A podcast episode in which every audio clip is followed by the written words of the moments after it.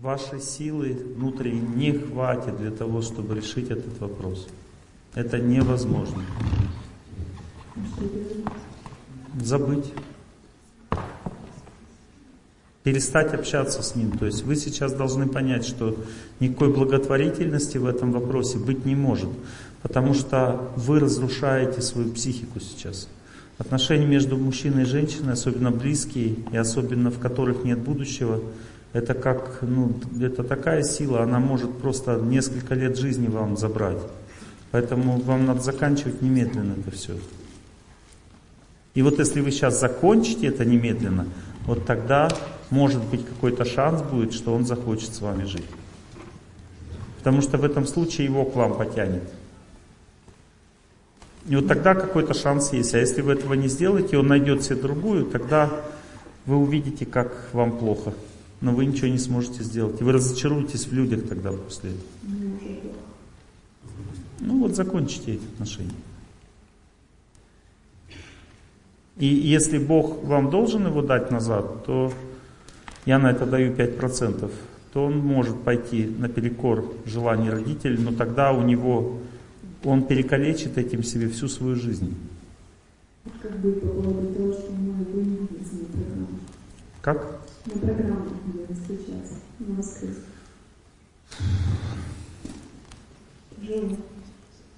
Ну, надо ходить в другое место куда-то, значит, на программу. Вам надо сейчас это серьезно решить этот вопрос. Вы сейчас ну, идете в трясину, из которой вам долго придется выходить.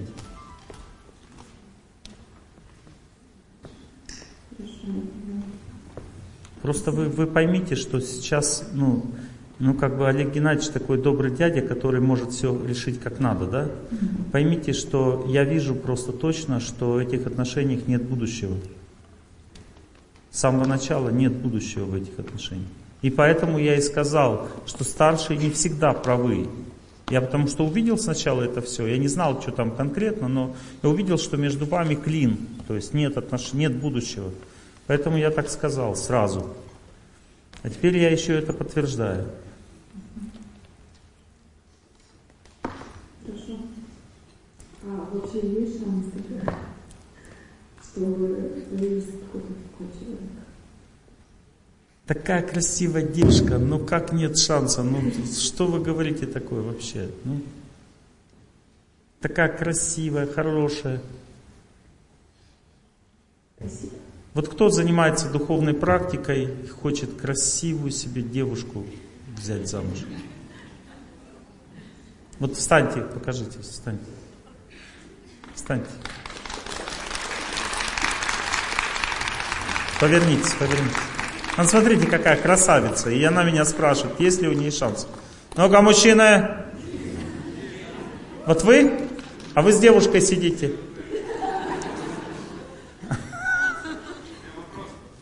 Понятно. А кто у нас? Мужчина есть, нет? Нету пока. Ну ничего, будут, значит.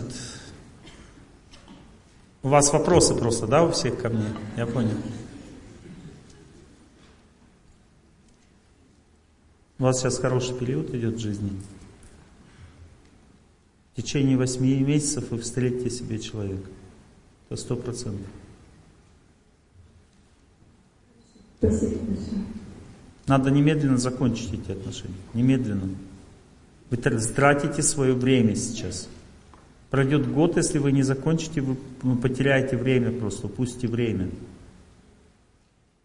У вас сейчас время выходить замуж, не, не, этот человек не подходит. Если он подходит, значит он сам, если он опять клеится, начнет, ставьте жесткие условия. Даже начало отношений, жесткие условия. То есть он, знаете, когда просит всегда помощи, ну, он реально нужна. Не, вы, не вы можете ему помочь. Пускай помогает кто-то другой. Вы не можете ему помочь, потому что как бы, ну, как бы, если человек говорит, дайте, дай мне свое сердце, мне нужна помощь. Я скажу, нет, мне оно самому нужно.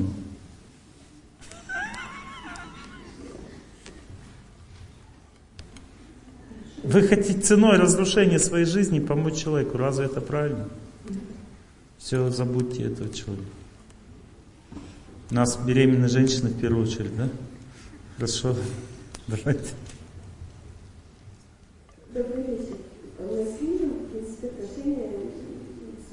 У всех сложные.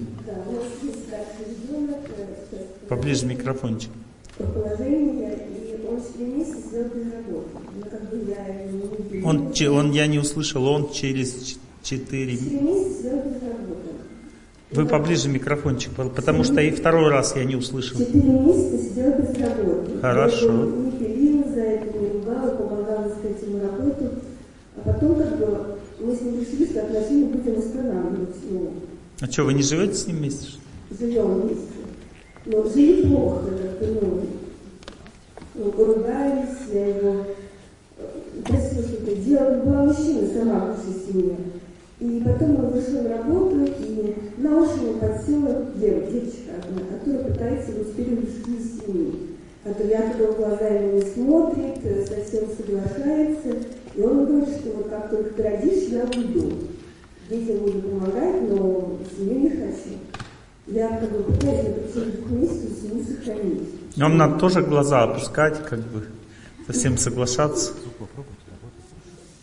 Как быть в этой ситуации? Стоит ли семью сохранить, пытаться? Как Стоит ли сохранять семью? Да. Просто она ну, все всевозможное делает, чтобы он домой не приезжал. Такого вопроса вообще не существует. Что значит стоит сохранять Но семью? Он говорит, что он для себя все решил хочет уйти, как только я. Вот сейчас кто-то придет и скажет, можно, Олег Геннадьевич, я за вас лекцию прочитаю? И я такой, а стоит мне вообще продолжать лекцию? я, я понимаю все, я пытаюсь сохранить семью, с ним разговариваю, беседы, пытаюсь ну, видеть, что нужно все заново начать сначала, с чистого листа. Это, понимаете, вот вы путаете одно с другим. То есть проблема ведь не в человеке, а в том, что сейчас вот пошел плохой период в вашей жизни, который приводит к разрушению семьи. Или не приводит, все зависит от ваших усилий. И здесь больше имеет значение даже не ваша беседа с ним, потому что она ну, ничего ровным счетом не дает. Я много-много раз вам говорил одно и то же, что когда наступает вот этот плохой тяжелый период, человек не должен э, лезть в пекло, то есть, понимаете, вот наступил тяжелый период, не надо дальше выяснять отношения, надо наоборот это закончить делать. Надо начать молитву и в молитве добиться того, что в сердце успокоилось, что все будет хорошо. Когда в сердце все хорошо, стало все хорошо в сердце, только тогда, на следующем этапе, можно общаться. Но у вас не все хорошо в сердце, у вас там блок сейчас стоит. И он побеждается только молитвой. И нет смысла сейчас с ним что-то выяснять. У вас еще есть время до того момента, пока он примет свое глупое решение. Причем, если уж говорить об этом решении, то э, он не сможет с этой девочкой жить. Потому что она не такая, как за, за какую себя выдает. Ну, ну, это очень сложно понять мужчине. Понимаете, то есть она, у нее очень твердый характер. А, все, спасибо. Спасибо. У нее очень твердый характер, такой жесткий, и она его в жизни научит. Но он к вам сбежит назад потом. Понимаете, как бы можно молитвой убрать эту ситуацию. И как она уберется, он узнает ее характер раньше, чем к ней уйдет. Вот и все. Будете.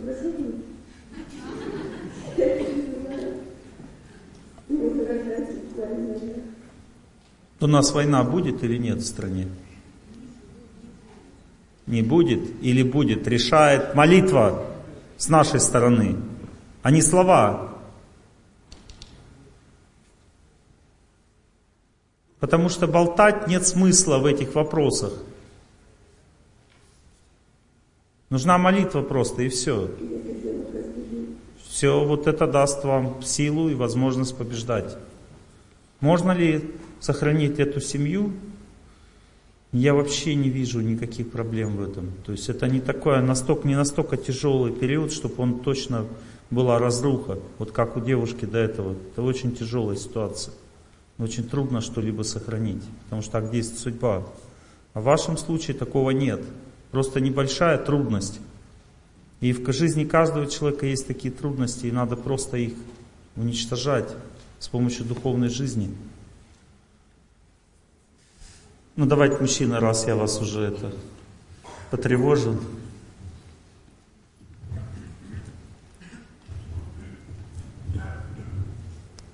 Здравствуйте, спасибо большое. А присаживайтесь, присаживайтесь. А, постараюсь понять времени. Знаете, короткий вопрос. Э, есть проблема, что болит голова, и достаточно давно я, собственно, вас в интернете, наверное, поэтому встретил. Вот смотрите, у вас, вот есть у человека есть четыре слоя энергетических. В самом глубоком слое у вас сильное напряжение, а снаружи жар. Вот. И вот эти глубокие слои, внутренние, психические, они достигаются с помощью длительной нагрузки какой-то, допустим, длительный пост, когда вы больше двух с половиной дней поститесь на воде, то у вас начинает лечиться вот этот слой. Или длительный бег, когда бежите больше полутора часов легким бегом, у вас начинает лечиться вот этот слой. Или когда вы в воде находитесь час 50, и потом после этого начинает лечиться вот этот слой. Ну то есть так как обычно люди не делают длительных нагрузок, поэтому глубоко организм не лечится, понимаете?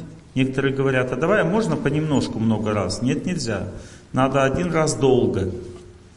И вот если вы будете эти аскезы, или вы возле дерева, допустим, стоите, через час 50 минут в состоянии возле дерева толстого, у вас начинает лечиться вот этот слой связанный. Там очень сильное напряжение.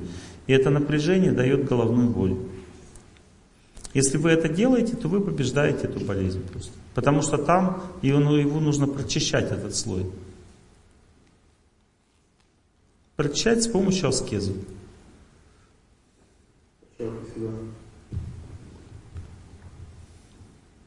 А вот женщина, первый ряд на втором слое.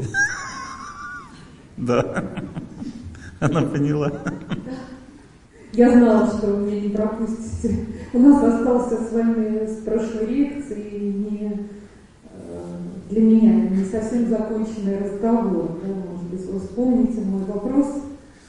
Уже интригует. Уже интригует? Ага.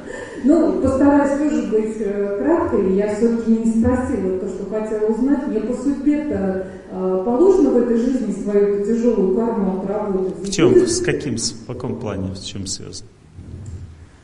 А, ну, вы мне сказали о том, что в прошлом перерождении я была очень жестокой женщиной.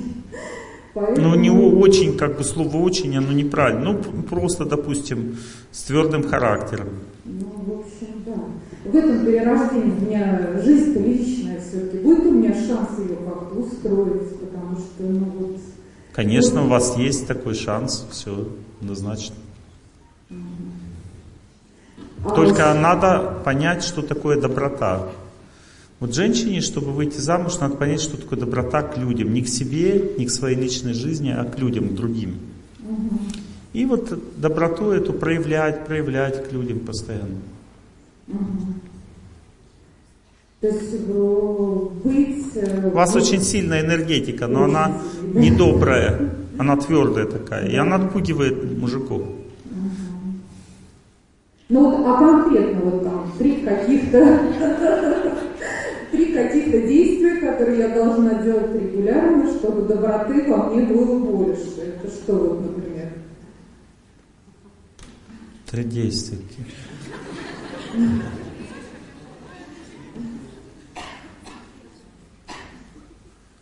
Ну, я не знаю вашу жизнь, то есть нужно просто что-то для людей доброе делать. Какие три действия? Молиться днем, ну, молиться это хорошо, но понимаете, молитва, вот смотрите, молитва, она дает возможности. Допустим, девушка сидит, молится утром, днем и вечером. Но она не общается с людьми, она замуж не выйдет. Понимаете, о чем я говорю или нет? Чтобы выйти замуж, нужно, чтобы люди тебя полюбили. Сначала женщину любят люди, а потом человек. Вас люди любят? Ну, в широком смысле не могу ответить. Мои близкие, я думаю, да, конечно. Нет, не близкие, я говорю. Вам же, вы же за близких замуж не выходите? Ну, я не думала об этом. А я знаю точно, что нет. Вот когда люди вас полюбят, люди, тогда следующий шаг это замужество уже. Готовьтесь. Я готова. А что значит полюбят люди? Вот опять, вот ну, как-то не понимаю, я вот не укладывается у меня это голове. Мгм, я понял. Кто хочет девушке помочь? Девушки есть такие? Кто хочет помочь? Что значит полюбят люди? Поднимите руку. Кто хочет помочь? Вот вы ей поможете. Вот ее люди любят. Вот смотрите, вот смотрите, она вот она даже вам ручкой махает, она вас любит уже заранее. Ну-ка помахайте ей в ответ. Эй, что-то хиленько как-то, она лучше махает. Да. и- Старайтесь, тренируйтесь. Тренируйтесь любить людей. Что-то хило как-то получилось. Ну, я подойду. Нет, надо сразу. Ну-ка скажите, я вас всех люблю. Я За- вас всех люблю. Нет, Не, не, чувств- не, чувств- не чувствуется. Нет. Ну-ка вы скажите, я вас всех люблю. О, да? Чувствуете разницу? Тренируйтесь. Все, больше не буду вас мучить. Я вам показал, что это значит. Я вам открыл очень эзотерический момент жизни женщины. Очень эзотерический сейчас. Я, вы меня требовали от меня, я это вскрыл, и вам сейчас стало тяжело. Вот сейчас вам стало очень тяжело. Вот это тяжело, это объем вашей работы. Вы попросили, я вскрыл. Вот когда вы сможете быть такой же, ну то есть всех любить, и перенять у этого человека эти качества, тогда вы выйдете замуж. На раз, два, три, как вы хотели. Я вас всех люблю. Уже лучше. Чуть-чуть получше. Ну, давайте на втором ряду, вот вы. Да. Не расстраивайтесь. Здравствуйте, Олег Геннадьевич. Очень рада вас видеть сегодня. А, У меня такой вопрос. А, Десять лет назад приблизительно я бросила своего мужа. Молодец, отлично. Отличный поступок, Потом, супер. э, спустя некоторое время начала слушать ваши лекции, э, начала молиться. Э, Когда, то есть, только начала молиться, я чувствовала, что он очень сильно на меня обижается. Да уж, конечно, Вот обижается. В молитве прям чувствовала это. Спустя Да. несколько лет, вот на, на данный момент, то есть у меня это чувство прошло. И такое ощущение, что как бы все нормально стало. Ну, а он Вот. нашел себе кого-то уже? Я даже не знаю. А может, А он женился, да, второй раз, но потом опять развелся. Может узнать, что там нашел, нет? А зачем? Ну, назад возвращаться зачем? Не, не хочу. Не хочу. Ну, признаешь, не хочу. Что, надо?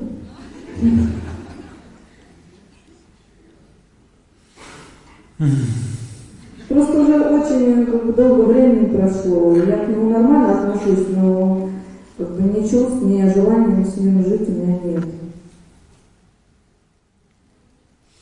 Хорошо, в чем ваш вопрос? Вопрос в том, что как бы правильно я чувствую, что э, эта ситуация как бы, ну, как бы, э, Разрешит. отработала эту карму за то, что я сделала. И как бы, или это все-таки влияет на ситуацию, то, что я до сих пор одна.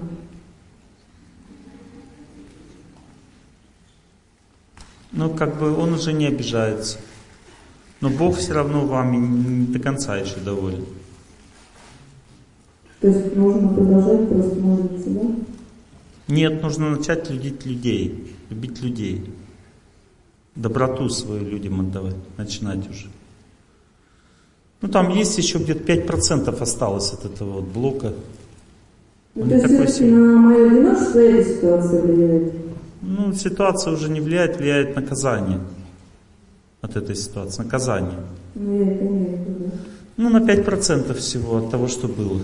Не так много. Надо уже начинать доброту проявлять к людям, доброту. Понятно. Спасибо большое.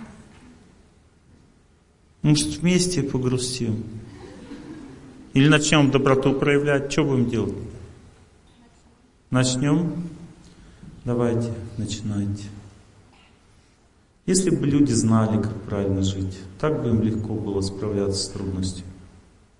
Вы очень одинокое в сердце, пассивное в отношении. Я вам уже задавала просто на несколько лекций назад вопрос. Вы сказали то, что в какой-то там из прошлой жизни я очень серьезно занималась духовной практикой, и поэтому э, Господь мне мужа не дает этой жизни. Нет, это не так. Вы видите, вы все перевираете. Я сказал, что даст, когда разовьетесь. Это тоже правильно так думать. Ну, то есть есть такое понятие, как духовный уровень развития человека. Он разрушает. Если человек духовно развивается, вы получаете духовно развитого человека. Почему вы к этому назад не хотите? Он вас возьмет, поэтому я спросил. Потому что вы хотите другой жизни. А ну вы должны верить, достойны быть этой другой жизни. Вы недостойны. Я об этом и говорил. Развейтесь духовно, получите. Или возвращайтесь к мужу. Хорошо, спасибо. Видите, мы очень гордые, нам хочется лучше себя человека найти. И мы такие условия Богу ставим. А зачем это Богу вам давать лучше вас? Может быть, Он хочет, чтобы вы человеку помогли. А вы не хотите человеку помогать. Вот человек вот этот классно бы к вам подошел, чтобы ему помогать. И он до сих пор может даже, вот есть вероятность, что он захочет воссоздать отношения. Ты хотите получше себе, получше. Поэтому одна. Мало того, что еще как бы нет такой силы как бы женской большой, чтобы вот все обратили внимание, доброты вот этой вот нет сильной. Еще и это условия, куча условий Богу этот мне не подходит, тот не подходит, это все не подходит. Как вы думаете, он с вами не замучился, Господь, искать вам мужика? Я тоже так что-то чувствую. Слишком много требований. Ну ладно, не тряситесь, не тряситесь, все, спрашиваю. Да вон сидит, трясется. Олег Геннадьевич, здравствуйте. Да. У меня тут а, к вам такой вопрос, давайте начнем так. Я планирую создать семью. Это записал мой источник, просто очень волнуюсь, извините. Вот. И у меня такая возникла ситуация, я встретила, то есть меня увидел э, молодой человек, э, мы одной духовной традиции, да, и он был... Вы с кем хотите создать семью? Ну вот, примерно с не лукавьте. Говорите, что было до этого. Ну, ну как вам сказать? Ну, я замужем, да. И что? Бросила мужика, теперь хочу создать семью? Ну, хочу, чтобы было в одной традиции. Ну, то есть вы увидели парня, да? Понравился. Бросили мужика. Нет, не так было. Ну, когда расстались? Расстались, но в июне прошлого года. Вы уже тогда увидели этого парня уже? Нет, Нет? Нет, я увидела его в ноябре. Но он вел отреченный образ жизни в моей духовной традиции. Мы знаем, мы такие отреченный образ жизни.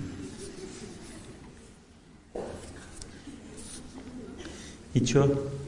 Ну, ну вот, я, я не знаю, стоит ли вообще его ждать. Он не знает, как ко мне подойти. А что, надо сшибать с ног просто мужика и все. Что он не знает?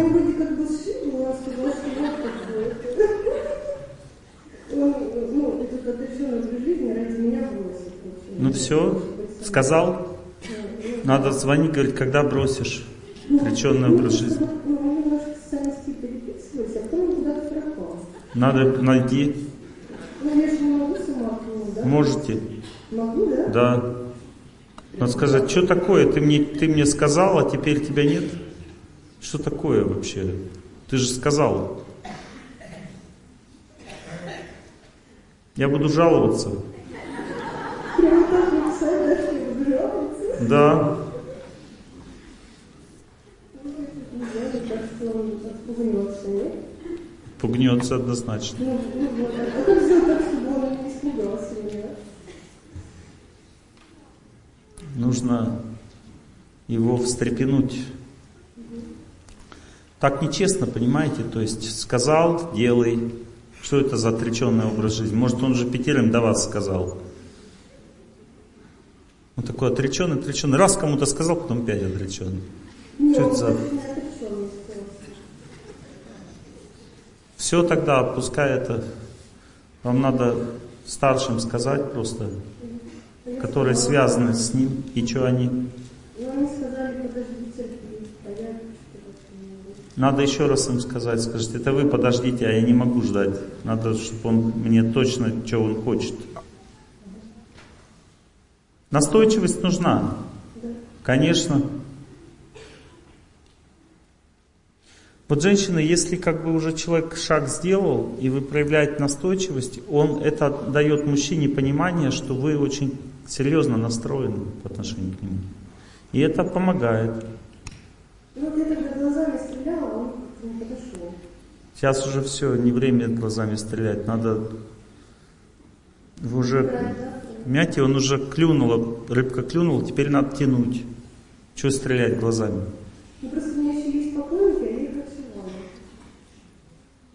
Может, они лучше, почему вы их отшиваете? Ну, Что, красненькие больше нравятся? Никогда не отшивайте сразу, если кто-то, ну, поклонники есть, то нужно разбираться. Часто внешне человек кажется лучше, чем внутренне. А если внешне не сильно кажется, то может быть он внутренне лучше. Ну то есть надо разбираться в людях серьезно, прежде чем отшивать. Не надо думать, что вот я только этого хочу и все, это неправильно. Вот я сейчас вот увидел, что вот вы принесите мне фотографии после лекции всех этих людей. У вас три часа есть? Я вам скажу, кто из них лучше для вас. Ничего вы не поняла. Если этот человек нужен, значит его надо достать. Не надо бояться. Если даст, тогда и до свидания. Вот и хорошо. Или отвалился, или прилепился. Одно из двух. Чего время тянуть? Тем более, если есть другие еще люди. С этим разобралась, если потянула, он сорвался. Ну и до свидания, плыви себе в открытое море. Вот. Если он так сейчас себя ведет, потом что тогда будет, когда семья создастся? Надо при- приложить усилия и посмотреть на реакцию. Если реакция нулевая, значит все, до свидания. Ну.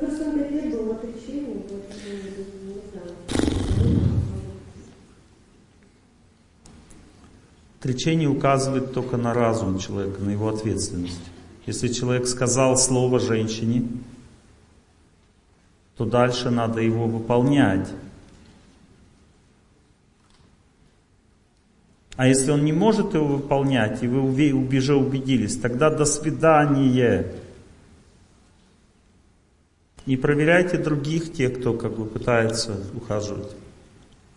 Никогда не, на первое впечатление не верьте. Будьте разумнее, смотрите глубже человека.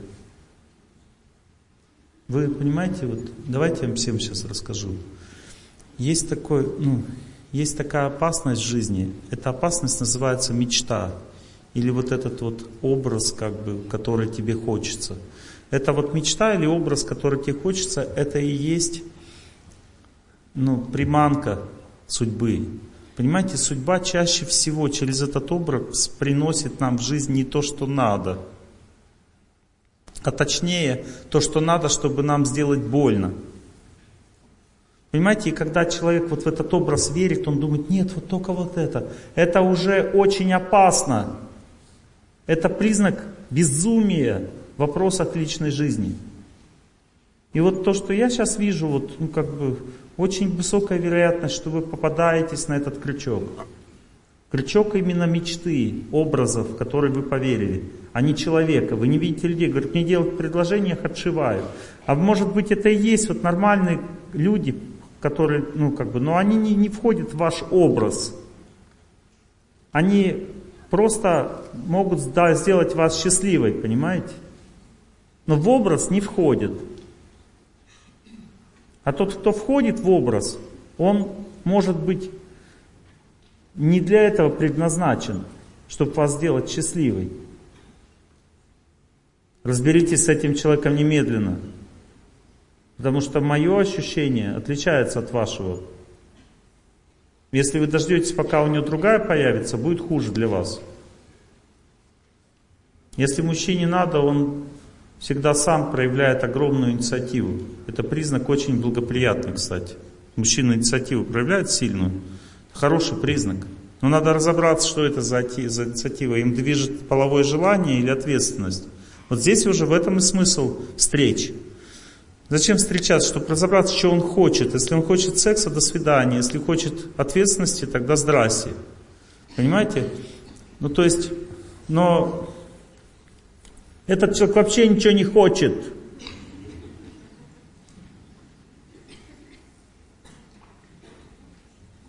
Когда самое неблагоприятное в отношениях, а когда женщина хочет отношений больше, чем мужчина, это очень неблагоприятно. Во всех отношениях, всегда и везде.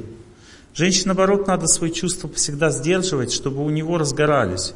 Но если она уже не могла, не смогла сдержаться, у нее вспыхнули как бы чувства, а у него от этого будут гаснуть, значит это крайне неблагоприятно для создания семьи, крайне неблагоприятно. И все, что уже сейчас с вами происходит, это уже плохо. И самое лучшее сейчас нажать на этого человека, чтобы он отвалился. Можно пригрозить ему еще что-то. Или он притянется, или отвалится, одно из двух в этом случае. Это будет, в обоих случаях будет для вас хорошо. Это будет благоприятно для вас в обоих случаях. Потому что вы сейчас находитесь в полной иллюзии. И, и слово отреченный образ жизни не надо произносить просто так. Вы не знаете, что такое отреченный образ жизни. Я видел отреченных по-настоящему людей. Они очень ответственные люди. И никогда женщине такой человек не скажет слово, чтобы его не выполнить. Вот это отреченный человек. А сейчас в основном все отреченную одежду надевают, 80%, просто чтобы не брать на себя ответственность, понимаете, какие-то отреченные люди. Это просто сачки, по-русски сказать, которые виляют от ответственности в жизни с помощью вот этого внешнего отречения. Настоящие отреченные люди никогда не, не будут бросать слов на ветер. Это признак отречения, это правильное отношение к звуку. Признак сильного разума. Отреченный человек никогда не произносит неправильных звуков. Сказал, сделал. Ну.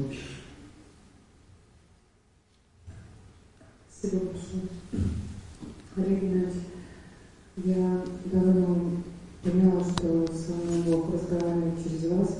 Я очень слышу, чувствую истину, что вы говорите. И поэтому пришла просить вас распутать мне помочь. А, я месяц назад уже немножко с вами поговорили на эту тему, но не помогло мне разобраться. У меня ситуация такая. А, четыре года назад я рассталась с человеком, с которым прожила три года. Сколько времени назад расстались? Четыре года уже прошло. Ну, сколько? Много уже прошло? Да, уже прошло много. Пришла, потому что ну, не другому, просто мне стало с ним грустно, скучно. И, В общем, я ну, видела, что он не цену ни морально, ни материально никак. Вот. А за эти четыре года произошло очень много, и было несколько попыток у них устроить отношения. А, два года назад я встретила еще одного человека, как вы говорите, удав. Для меня это я как лягушка с ним. Он меня очень измучил, мучает до сих пор. Э, этот человек, с которым я жила все это время, где-то был рядом. Вот. Факт в том, что я родила дочь от этого второго человека. Вот, ей уже 9 месяцев. И получается, что привязала его к себе очень надолго. Он ведет очень невежественную жизнь, столько всего него там в голове, что я просто не верю в то, что он изменится когда-либо вообще. Там все. То есть вы мне сейчас говорите, Олег Геннадьевич, меня к этому не надо возвращать. Так, да. хорошо, дальше. Я хочу, да, я хочу понять, а, насколько, в какой степени тяжести моя семейная карма, чтобы я поняла, факт в том, что тот человек, он как бы сейчас хочет жениться. Первый?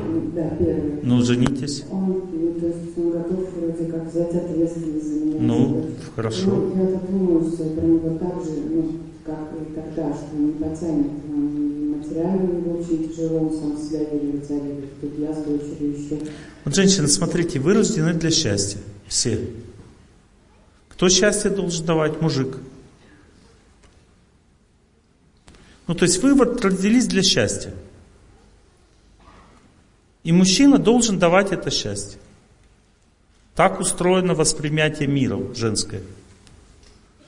Но счастье дает на самом деле Бог, а не мужчина. В этом иллюзия, ошибка. И когда женщина сильно верит в то, что муж, мужик ей должен дать счастье, она попадает в засаду судьбы. Потому что мужчина будет ей давать ее судьбу, а не счастье. Вот в этом ошибка мышления, понимаете? А семейная карма у вас нелегкая. И поэтому вам мужчина будет давать только то, что вы заслужили. А счастье будет давать Бог. Молчать. Же сказали, Бог через меня говорит. Сейчас будет вам говорить. Надо вернуться к первому. У вас нет вариантов. Вы не найдете свою мечту. У вас нет возможности такой в жизни. Вы же увидели, что вы попытались. И вроде бы она забрежила на горизонте. И что вы получили в результате? Еще хуже. А теперь даже она не будет брежить на горизонте, потому что Бог сейчас не будет вам больше вас обманывать. Он вас уже провел воспитательный процесс с вами. Все. Нужно стремиться к Богу в своем сердце и дать себя тому человеку, которому вы нравитесь. Потом дальше он вам тоже понравится со временем. Но нету другого варианта у вас, но нету, я не вижу, понимаете? Бог вам специально держит этого человека, чтобы вы одна не остались.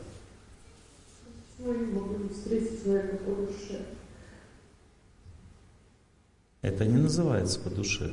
Это называется, Олег Геннадьевич, почему я не могу наслаждаться мужиком? Потому что не заслужили. Не буду вам рассказывать, что вы там в прошлом мужском теле вытворяли. Не заслужили. Вот вы заслужили такого мужчину. Бог вам дал его, он вас любит. Дал вот такого. Ну что вы хотите? Но нет у вас возможности лучше. Вы можете выбрать такой путь.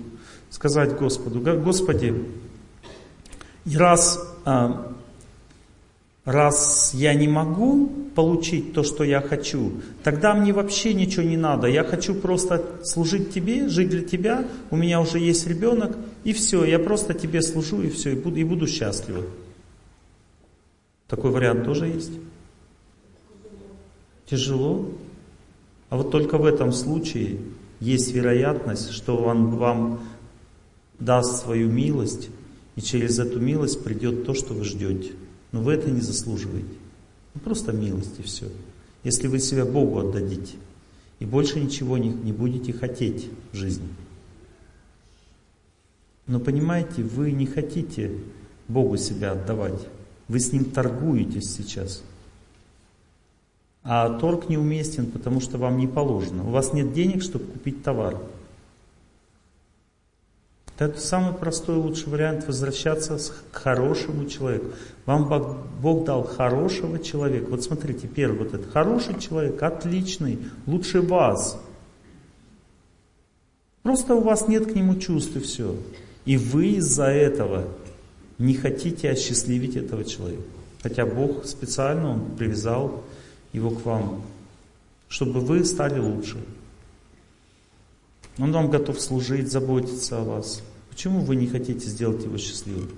И потом вы сами с ним станете счастливы со временем. Потому что поймете его сердце. А у него сердце очень хорошее. Он вам все простил, несмотря на то, что вы совершили. Люди часто не договаривают, они говорят, я просто устала и ушла. Они так говорят, да? Они не рассказывают детали. Люди детали не рассказывают. А детали были серьезные. И он все равно простил этот человек. А что вы с ним сделаете? Он, как бы, ему ничего не надо от вас.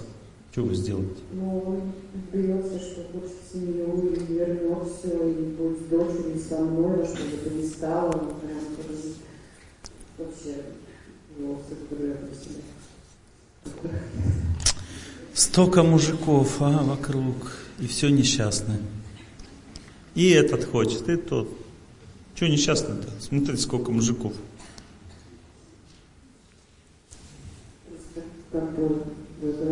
И так, и так хорошо. Можете выбрать из двух одного.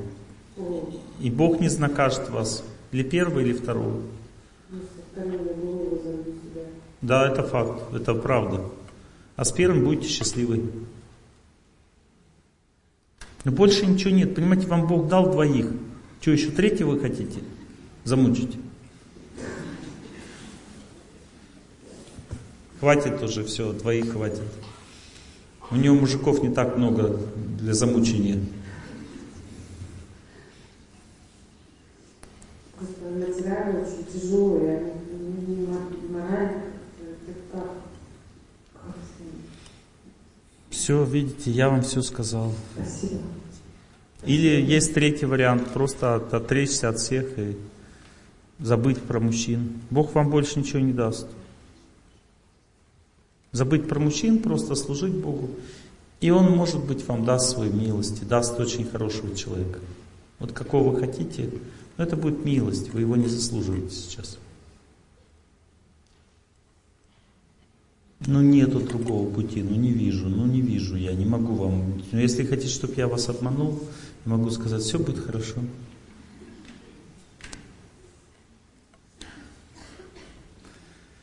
Ну ладно, мои хорошие, все, все, все, мои хорошие. У нас все собрались, мы лекцию, да? Лекцию? Кто за лекцию? Начинаем. Это на самом деле был риск для меня, эту тему вам предлагать. Видите, зал собрался меньше даже, чем наполовину.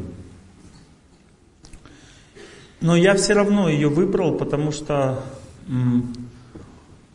эта тема настолько важна в жизни человека, и я уверен, что потом люди в записи, многие послушают эту лекцию, потому что мы очень сильно забыли кто такой старший и как я могу им быть и не могу.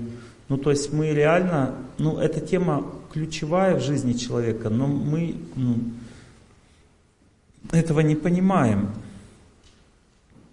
И в результате, даже видите, люди на лекцию не пришли, не понимают важность. Давайте сначала начнем, вот я сейчас расскажу отличие современной культуры от древней. Вот главное коренное отличие. Не в, стиле одежды, не в количестве компьютеров. Я не считаю, что это ну, важное отличие. Самое важное отличие заключается в том, что люди неправильно, ну как по-другому представляют, что такое отношения и жизнь. Вот сейчас люди в основном, они ведут себя как любовники. Ну вот как это себе представить? Допустим, идет мужчина И он такой, ну, как бы, ну, такой, самец такой, показывает самца. Потом идет женщина, и она такая, показывает самку. Понимаете? Но вот это вот именно такое поведение сейчас преобладает у людей в целом в жизни. И вот это вот поведение, оно не дает ведь людям счастья на самом деле. Потому что это поведение соблазняет. Оно не дает прибежища, не дает человеку глубины, чистоты, любви настоящей глубокой. Оно просто соблазняет это поведение сбивает с толку всех вокруг. Потому что когда мужчина видит у женщины такое поведение, он думает, может мне жену бросить. А когда женщина увидит у мужчин такое поведение, думает, может мне мужа бросить, понимаете? То есть это поведение не помогает людям, оно не, не, не приносит пользы. Потому что есть другое поведение, которое приносит очень много пользы. И это поведение называется отец, мать, сестра, брат, дочь и сын. Понимаете, человек должен быть в своей жизни на 90% находиться в этих трех категориях. И только на 10%, когда он наедине со своим близким человеком, он может проявлять вот эту игру, как бы игривость свою проявлять в поведении, только вот именно с близким человеком. Вот смотрите, что было в древней культуре. Женщина, когда выходила на улицу, она закрывала лицо, одевалась очень просто и сделала так, чтобы ее никто не замечал. Мужчина никогда не, не, не показывал свое вожделение к кому-то. Это было очень предосудительно. Смотреть соблазняющими глазами на женщину там и так далее. Мужчины вели себя строго на улице, в обществе показывали силу, как бы доблесть свою, строгость, мужество. Это вселяло очень чистоту и счастье у людей в сердцах. Понимаете, ну когда женщина приходила домой, она красила губы, красилась, надевала самые красивые одежды, и она таким образом представала перед своими детьми и перед своим мужем. И он очень сильно радовался этому. Он испытывал любовь, потому что эта любовь или вот соблазняющая вот эта вот сила, она была предназначена только для близких людей, и она имела очень интимную природу. Сейчас женщины свою соблазняющую силу показывают всем, кому не лень. И они таким образом ее тратят, потому что эта энергия уникальная, она предназначена для того, чтобы все обиды закончились. Вот когда мужчина привлекается красотой женщины, он сразу все прощает. Когда женщина видит вот, вот это как бы счастье, что муж счастлив рядом с ней, она тоже все ему прощает. И так люди живут вместе. Но если человек всю эту энергию тратит по улице, пока идет, то потом что дома-то остается? Женщина приходит домой уставшая уже, она все растратила и как бы и больше того, она одевает простую одежду, краску с губ стирает, и как бы и предстает перед мужем попроще. И в результате муж теряет привлекательность к жене, к своей, ну, как бы не видит такой глубины в отношениях, счастья, как хотелось бы. И так надо понять, что формирование чувства собственного достоинства у человека сейчас нарушено. То есть люди неправильно себя ведут, а в некоторых культурах это неправильное начинает ну, становиться извращением, потому что мужчины начинают играть роль любовниц, ну, то есть мужчины как женщины начинают себя вести, женщины как мужчины начинают себя там качаться, бодибилдинг, там они показывают свою силу, там боксом занимаются там и так далее. Понимаете? То есть извращения начинаются уже. Потому что сколько можно как женщина рисоваться? Если надоело, ну давай порисуюсь как мужчина. Ну то есть там покачаюсь, сделаю мужской вид. Это просто вот, как говорят, от дури люди бесятся уже, от дури. Потому что они не знают, где выход, где же счастье. А счастье совсем в другом. Я иногда попадаю в другие формации, от отношений общения. Допустим, часто в восточных странах, допустим, в Индии, можно видеть такое, что здесь не увидишь. Там еще сохранились эти вот правильные вещи. То есть я попал, допустим, в одну среду, там только индусы. И там одна женщина, она была старшей. И она давала общение, беседовала со всеми. Она старше. Ну и по возрасту постарше. Но она старшая. И когда я пришел на эту беседу, она старшая, она посмотрела на меня как старшая. Ну хотя мы с ней одинаковый возраст. Она посмотрела на меня как старшая, и я сразу стал младшим. Почему я так стал младшим? Потому что я увидел в этом взгляде что-то правильное и честное по отношению ко всем. И она непреклонно вела себя в этой роли. Это и строгость одновременно, и сила взгляда, и ответственность, и разумность, и решительность. Но вести себя вот так. И сразу у меня возник вопрос, а зачем это надо? А почему? И я понял потом уже дальше, почему. Потому что это так нужно людям. Потому что, понимаете, Господь начинает действовать всегда в той среде. Господь действует через людей в этом мире. И Он действует в той среде, когда люди честно себя ведут, понимаете? Вот честное поведение это быть отцом или матерью, это честное поведение. Честное поведение быть сестрой или братом. Вот, допустим, я помню, у меня были ситуации в жизни, когда мне было очень плохо. И я попадал в больницу, и, допустим, женщина или девушка брала под ручку, там, клала меня на кровать и говорила, полежи, сейчас мы займемся там и так далее. И она не вызывала у меня вот чувство, ну как бы, понимаете, это не те отношения, это сестра, это медсестра, понимаете, сестра. То есть она просто любовь проявляла свою, без вожделения, она просто заботилась, понимаете, по-женски заботилась. И это сразу вызывало чувство полной защиты. То есть ты, у тебя боль сразу уменьшается, все, ты чувствуешь себя защищенным, потому что есть люди, которым ты нужен в эту трудную минуту. Это поведение сестры. Понимаете, также очень ценно поведение детей. Вот, допустим, вы когда смотрите, слушаете мои лекции, смотрите на меня как на старшего, очень таким верным взглядом, это в моем сердце развивает любовь к людям. То есть я вот этот взгляд, он развивает любовь. Мне хочется любить людей. И даже если у меня любви мало к людям, а ее становится больше благодаря тому, что вы принимаете роль младшего, когда вы слушаете. Понимаете, о чем я сейчас говорю? Я говорю о том, что в обществе сейчас отношения между людьми не развиты. Вот это вот отношение игры, или еще есть сейчас деловой стиль, делать такой деловой стиль, это, допустим, по улице идешь такой, с чемоданчиком такой, на понтах такой, знаете. Ну, я деловой человек такой. Ну, круто вообще. Ну, ну, так это нужно людям вообще, всем окружающим. Вот видеть твою деловую морду. Может, что-нибудь другое покажешь. Жизнь коротка. Деловой человек означает, пошли все подальше, я крутой. Понимаете, ну кому это надо? Вот кому это поможет? Это тоже неправильно.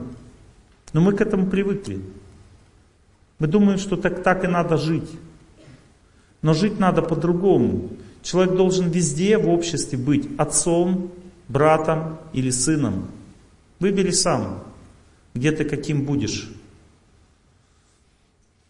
Женщина должна быть матерью в обществе, сестрой, или дочерью. Выбери сама, посмотри, где тебе... Ну вот эти три типа поведения являются ценными в обществе, и они создают атмосферу глубины, чистоты, веры и любви.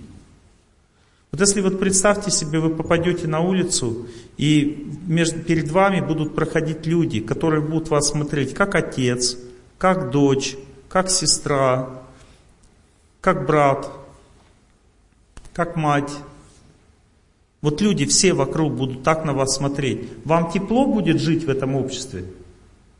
А если вы там увидите в этом обществе только тех, кто рисуется, и деловых людей, Одни просто стенку ставят, а другие перед вами вот так. Вам понравится так жить? Вот мы живем в такой среде сейчас. Там люди или рисуются, или ставят стенку.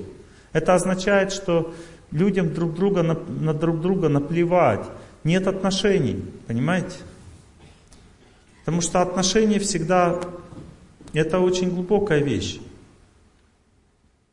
Это глубокая вещь, не дешевая отношения. И чтобы их строить, нужно быть смелым человеком. Вот я когда учился в институте, только один преподаватель был отцом. я никого не хотел больше слушать, только его. И потом у нас с ним даже дружба завязалась. Он даже со мной, как старший друг, начал себя вести. Ну, то есть он как бы дружил со мной, но я понимал, что он старше. Я был студент, он зав кафедры. Мы ходили вместе в прорубь купаться.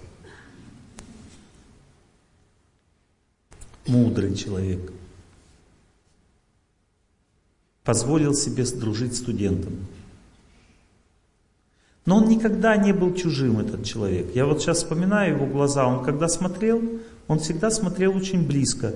Он никогда не смотрел ну, на понтах, там типа я этот главный. Он никогда не смотрел а, а, вызывающе, там, с пренебрежением, с, с насмешкой, с вызовом, как часто старшие делают. Сейчас я вам расскажу высшую математику. Поняли? Ну, то есть, как бы, что ты доказываешь людям? Что ты хочешь им доказать? Людям нужна только доброта, и все. И больше ничего, не нужна твоя высшая математика. Если ты доброту не даешь, значит, ты ничего не знаешь. Потому что все остальное знание, оно второстепенную природу имеет.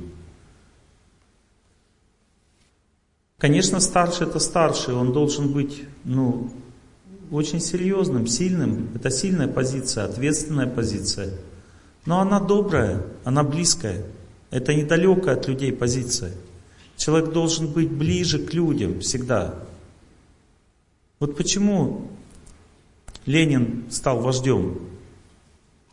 Я не говорю сейчас про философию, про атеизм, я говорю про человека – он никогда не занимал позицию, ну, никогда не выпендривался перед людьми. Если посмотреть хронику, как он смотрел, как он себя вел, он был очень близок к людям.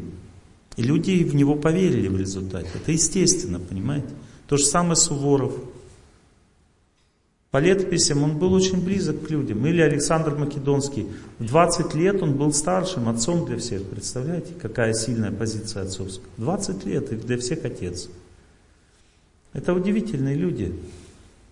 И а, любви в обществе не хватает из-за того, что мы к этому не стремимся. Вот, ну, как бы можно сказать, что мне не хватает вот этого вот такой силы доброй силы по отношению к людям, чтобы я к чужому человеку посмотрел на него как, на, как брат, или как отец, или как сын. У меня нет такой силы, а вдруг он не оценит, потому что когда ты так смотришь на человека, он же может тебе сделать больно, потому что в этом взгляде нет защиты. Вот вожделение или такое как бы рисовка это защита. Знаете, это защитное влияние. Когда человек рисуется, он защищает себя. Или когда он делает крутой вид, он тоже себя защищает. И так легче жить. Но когда ты себя не защищаешь, люди же могут к этому по-разному отнестись, и тебе придется это переваривать. Но это правильная жизнь. Потому что большинство людей, ведь можно не обязательно очень близко к людям относиться. Когда человек доброту в сердце имеет, он увидит, кому надо немножко отстраниться от человека. Не показывать ему близких отношений. Такая позиция тоже правильная, тоже позиция старшего. Но она указывает на наказание. Мне в жизни повезло, потому что я много видел старших в жизни. И именно видел в таких отношениях, когда они делали вид, что меня нет. Хотя это не означает, что они не любили. Они просто разрушали гордость таким образом и, давали, давали быть, возможность быть мудрым и смиренным. Один старший подошел ко мне и сказал, сказал, ты знаешь, я понимаю, почему ну, многие люди слушают твои лекции. Ну, старше. Я говорю, почему? Он говорит, ну потому что ты очень благочестивый человек. Ты с высших планет, понимаешь, пришел, и поэтому вот все слушают твои лекции. Такой очень возвышенный человек. И смотрит на меня внимательно, очень смотрит. И поэтому говорит, я хочу получить у тебя милость. Дай мне милость, чтобы так же у меня получилось. А он, ну, духовный учитель, многие люди идут за ним. Дай мне свою милость, чтобы я тоже, как бы, меня тоже, чтобы люди слушали. Потому что я пришел с ада, с адских планет. Я грешник, а ты такой возвышенный. Так он мне говорил. И внимательно, внимательно смотрел на меня. Он меня воспитывал. И у меня пересохло в горле. Потому что я, ну сначала я не понял, к чему это все идет. А потом, когда я понял, мне так стало тяжело, потому что он, он вытащил наружу гордость. А когда она выходит наружу, с ней очень трудно справиться потом. Она, когда ты ее видишь, ты не знаешь, что с ней делать. А кто бы еще вытащил? Кто бы смог вот подойти и сказать вот так вот? Никто не смог бы. Он подошел и так сказал и сделал это. И очень это здорово, что есть такие люди, которые могут просто по-доброму повоспитывать тебя. Причем очень смиренно это сделать. С улыбкой на лице. Быть старшим значит всегда только одно, брать ответственность за людей. А это важно именно брать ответственность за людей, потому что это и есть любовь. Вот, допустим, некоторые женщины говорят, так я не могу брать ответственность, я женщина. А верность, допустим, это ответственность, это быть старшей. Допустим, я знаю один случай, один мужчина, он выгонял свою жену из дома, а она говорит, я никуда не пойду, потому что я твоя жена. И он ее не смог выгнать. И в результате он поверил, что она ему верна. И очень сильно зауважал ее за это. Это ответственность, быть женой. Это значит позиция старшего. Позиция старшего не означает не обязательно делать умный вид, понимаете? Позиция старшего это очень глубокое понимание жизни. Ну, то есть, вот, допустим, женщина, она может вообще не делать умного вида и таким образом обучать своего мужа, что я просто твоя жена, и я никуда не уйду, потому что нас Бог соединил. Он повыпендривается, и он потом будет бессилен, потому что ну, она права, а против правды же ничего не сделаешь. И причем не обязательно это делать с унижением. Просто не пойду и все. Это твердая позиция, это правильная позиция, понимаете, в жизни. Ответственность. Или парень один тоже. Мне сейчас вспоминаю вот эти ответственные ситуации, когда женщина прямо на глазах нашла другого парня. Она жена, то есть он не женатый. И она начала прямо в открытую с ним гулять, с другим. И он взял ему морду набил. Он меня сначала спросил благословение. Я его благословил. И он потом пришел мне, рассказывает, как он как бы встретил этого парня, ну, сделал ему точный массаж лица, при жене прям при своей. И она так его потом ругала. Она так ругала по дороге, он говорит, ты жестокий, ты изверг, вообще, что ты вытворяешь? Но после этого она с тем перестала встречаться, а у мужа осталась. Потому что она увидела любовь. Вот в этом поведении мужа она увидела его любовь. Потому что он защищал семью, этот человек. Разве это плохо? А? Что ее? Зачем ее избивать? Надо мужика избивать, зачем женщину избивать? Вот он правильно сделал. Он женщину не избивал, он мужика избил. Ну как избил? Он просто ему сделал точный массаж лица. Избил это означает, знаете, там жестоко что-то. Он просто ему вот так сделал, чтобы он лег и отдохнул. Все. Знаете, есть по-разному подраться можно. Можно искалечить человека, а можно просто успокоить.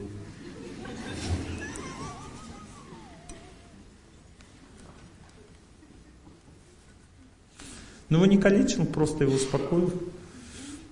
Отдохнул, все понял, потом разобрался во всем. Иногда человеку надо отдохнуть, чтобы разобраться.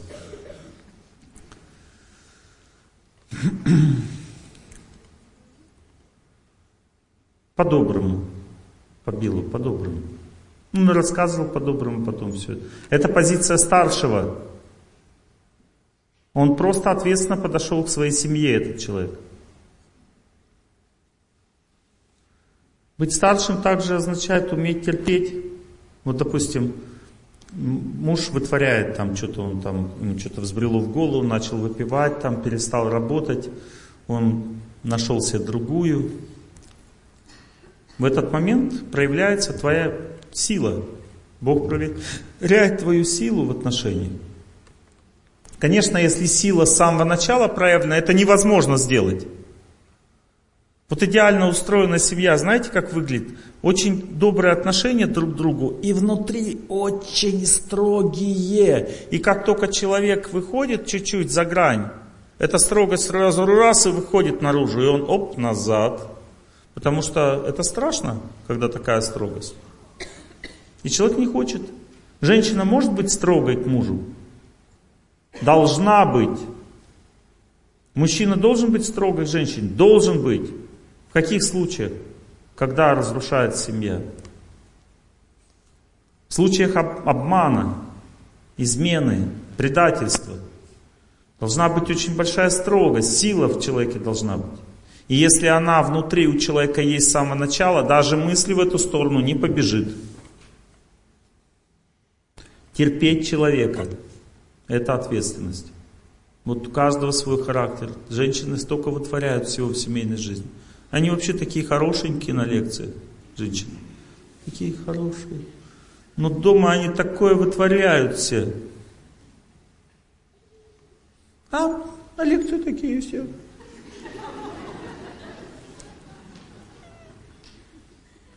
Ну, потому что женщины, они на самом деле такие. Они вот такие искренние очень. Они вытворяют тоже искренне все очень. Они искренне верят, что они правильно делают это все. Искренне все делают. Очень. Вот такая природа женская. мужчина должен это понимать. Поэтому он должен учиться терпеть женский характер. Терпеть. Это очень трудно. Очень трудно. Женщина должна терпеть мужчину. Если женщина эмоционально очень не выдержана, то мужчина, у него очень много привычек неправильных в жизни.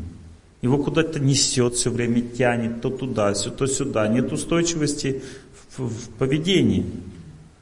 В женщине в характере нет устойчивости. Ее характер все время куда-то летит. То в ту сторону, то в другую. А у мужчины поведение летит. То напился, то подрался, то он проиграл деньги, то еще что-нибудь, то взял займы большую сумму. Что-то неожиданности какие-то все время происходят. Это природа мужская такая, тоже надо терпеть. У каждого человека есть недостатки. У женщины женские, у мужчины мужские. У кого больше? Все, у всех одинаково. Терпение – это позиция старшего. Позиция старшего в отношениях всегда укрепляет отношения. Кто женщина и мужчина? Они равные. У них равные отношения. Не младшая женщина, у них равные отношения. Равно это означает, что женщина, она просто подстраивается под характер мужа и ведет с ним себя мягко. Это кажется, что она младшая, но она не младшая, это просто ее стиль поведения. Но если вдруг начинается что-то не так, то человек должен очень сильно проявлять позицию старшего. Очень сильно. И даже между странами в отношениях. Надо всегда стараться очень по-доброму все решать, очень по-доброму. Но если кто-то начинает наглеть, то надо проявлять очень большую строгость немедленно, потому что потом может быть поздно. Понимаете? Даже в этом очень позиция старшего везде очень нужна. Не то, что ты виляешь до последнего, как бы. Терпеть это хорошо. Но иногда надо быть очень сильным для того, чтобы сохранить мир. И это часто люди не понимают, вот эту позицию старшего. Она сильно нужна везде и всегда. Это очень ценность большая, ее не хватает в этом мире сейчас. В современном мире этой позиции сильно не хватает. Уметь ждать. Человека занесло уметь ждать. Это позиция старшего. В это время человек как старше себя ведет, когда он ждет. Ну, допустим, ждать, когда муж бросит пить. Это позиция старшего. Женщина, когда ждет, что она делает, она изменяет сердце мужа в это время. А ожидание это не является пустым занятием. Ожидание это труд, во время которого происходит изменение в сердце другого человека. Вы зевать начали, я понял, не хватает музыки, да? Верни мне музыку, без музыки тоска. Расстались, осталась наша музыка. Он засыпал под звездным небом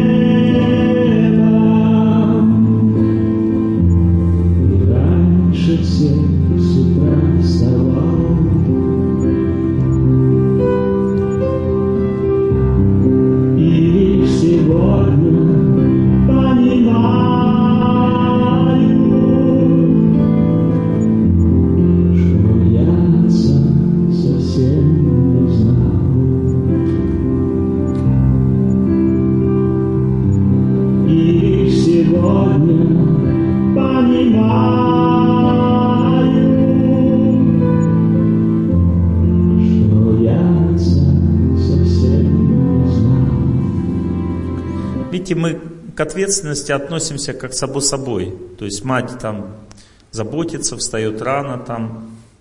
Мы это относимся, но когда мы теряем, мы уже потом понимать начинаем, что это есть любовь настоящая. Любовь это когда люди себя жертвуют. Это любовь. Но она не видна, понимаете, просто так. Это не рисовка, это не то, что рисануться, как бы пофлиртовать. Настоящая любовь, это она проявляет строгости. Когда человек в сердце хранит семью, это строгость, это позиция старшего. Или человек э, не говорит с тобой, или говорит тебе очень правильно, правду говорит, но так, что ты даже не понимаешь этом.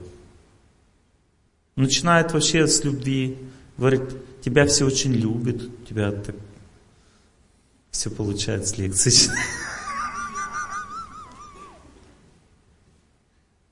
По-доброму очень, ну же по-доброму все. И потом все заканчивается чем? Что ты понимаешь, что ты просто гордый человек и все. Классно же, вот так. Это позиция старшего. Это и есть любовь настоящая. Вот, допустим, если друг все время тебя поддакивает, да, да, да, да, да, да, да, то это не дружба. Это просто подобострастие. Это совместное проведение времени, это просто балдеж. Это не дружба. Дружба это когда друг очень сильно беспокоится и при, ну, тебе создает беспокойство в том, что создает опасность для своей, твоей судьбы. Он против того, чтобы ты делал такой шаг. Он говорит, развод только через мой труп. И ты говоришь, а ты-то тут при чем вообще? Я не выйду из этого дома, если вы будете дальше думать в этом направлении. И сразу все разряжается, обстановка, они начинают смеяться оба. Потому что друг может спасти семью легко. Легко просто. Но это настоящий друг. Это другая, другая вещь. Настоящая дружба, она очень глубокую природу имеет но она соткана из строгости. И в дружбе позиция старшего всегда очень выражена. Но если говорить об отношениях с детьми, то здесь наоборот. Позиция старшего должна быть абсолютно незаметна. Если ты хочешь воспитывать детей, тогда делай это так, чтобы они даже не догадались, что ты старше. И при этом будь старшим, оставляй эту строгость внутри. И когда она выходит наружу, она должна в крайнем случае выходить. И она должна показывать, что это предательство. Допустим, ребенок что-то сделал, и ты раз просто от него пошел, а всегда был рядом с ним и в его сердце. Он говорит, папа, ты куда? А папа нет, в ответ тишина, то есть он не хочет разговаривать. И ребенок говорит, папа, а что такое? И папа говорит, вот так не надо, сынок, делать. И сынок тогда поймет на всю жизнь. Но если ты постоянно делаешь строгий вид рядом с ним, делаешь крутой вид, то несложно догадаться, что ты просто выпендриваешься перед ним. Вот даже ребенок догадается, понимаете? Что типа я, ты, э, ты понял, кто я такой? Ну, конечно, понял. Что тут непонятно? Незрелый человек просто и все. Ты думаешь, что ты отец? Отец, он сначала терпит ребенка, терпит. А это потом дает основание ему говорить что-то. И сначала он хвалит даже, может даже хвалить сначала, а потом основание говорить есть. Старший это тот, кто сильнее всегда. Старший это не тот, кто слабее. И поэтому люди должны учиться в сердце быть счастливее, сильнее. И это и есть любовь, понимаете? Учиться быть старшим означает любить. Также учиться быть младшим означает любить. Это тоже очень трудно быть младшим. Можете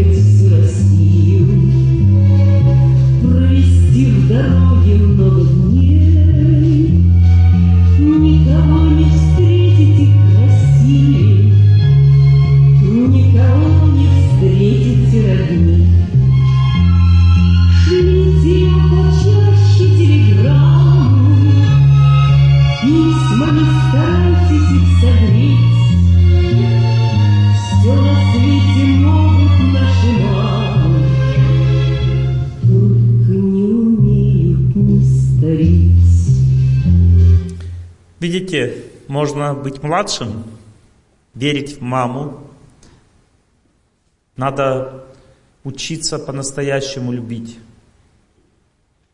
Э, настоящая любовь именно вера божественная в человеке. В человеке есть человеческое и есть божественное.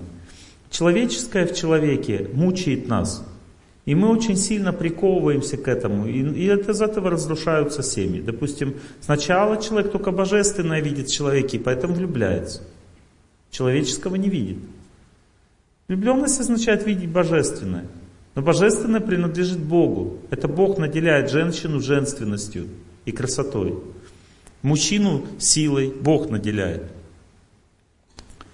Но мужчина это человек, который имеет недостатки, и женщина человек, который имеет недостатки. Женские недостатки по женскому проявляются, мужские по мужскому. Учиться видеть в человеке божественное является проявлением любви. А прикованность к его недостаткам является проявлением необразованности, глупости и слабости человека. И это разрушает семью всегда. А боль всегда приковывает к недостаткам. Вот мы думаем, думаем о недостатках близкого человека, а надо думать о, нем, о божественном в нем. Вот что вы увидели, когда вы встретили этого человека? Вот о том и думайте. И это даст возможность быть рядом с этим человеком. Божественное, надо больше об этом говорить. Сейчас смотрите, все средства массовой информации показывают только недостатки. Они говорят только о недостатках. Но почему бы не говорить наоборот о достоинствах? Почему не прославлять, не уделять больше внимания этому? Потому что это и дает настоящую жизнь, понимаете? Если мы видим достоинство, тогда начинается жизнь.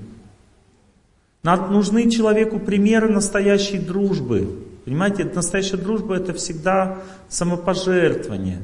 Это всегда подвиг, понимаете? Невозможно дружить по-настоящему, не совершая подвиг. Этот подвиг может совершаться просто в повседневной жизни. А может быть он совершится по-настоящему как подвиг. Но по-настоящему подвиг не будет никогда подвигом, если он не совершается в повседневной жизни. Вот представьте, люди как бы на понтах там себя ведут, рисуются, да, и тут бац, свои жизни ради людей отдали. Такое возможно? Нет. Вот люди простые, которые просто трудятся на благо других, просто всем отдают свою жизнь, по-доброму себя ведут, они и совершат подвиг эти люди. Потому что любовь, она всегда копится в жизни, и потом как подвиг выливается. Она сильно себя проявляет именно тогда, когда Бог хочет, чтобы мы это сделали. Это испытание. Но это испытание указывает на то, что такое настоящая жизнь. Настоящая жизнь соткана из строгости. И эта строгость должна быть очень глубоко внутри. Ее не надо показывать снаружи. Она просто как внутренняя сила человека должна жить.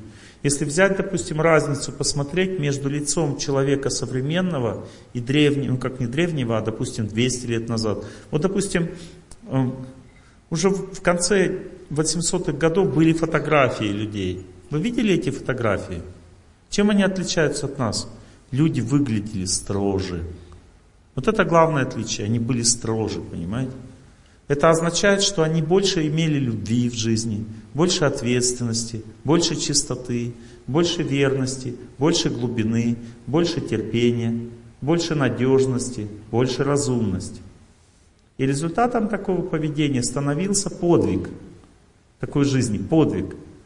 А подвиг, понимаете, он всегда оценен Богом. Вот, допустим, верит человек в Бога или нет. Если человек отдает свою жизнь людям, то Бог всегда этому человеку подарит самое лучшее в следующей жизни. Потому что это и есть правильная вера, когда человек жертвует себя. В этом вера, понимаете, заключается. Он на благо людей живет, жертвует себя. В этом вера заключается. А глубоко понять Бога он все равно поймет со временем. Главное, что он настроен правильно, понимаете? Вот правильный настрой. Некоторые люди верят в Бога, но при этом они идут себя взрывают. И для чего они взрывают? Что все погибли вокруг. Но разве это правильная вера? Ты не любишь людей.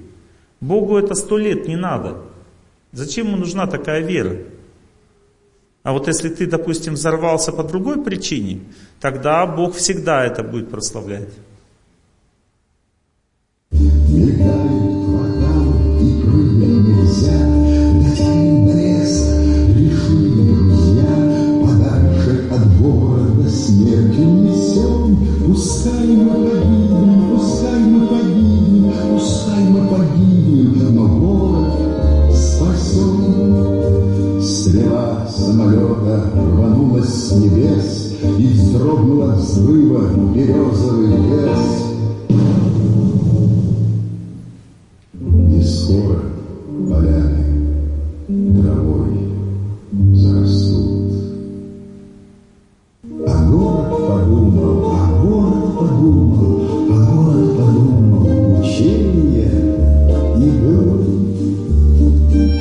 Классно?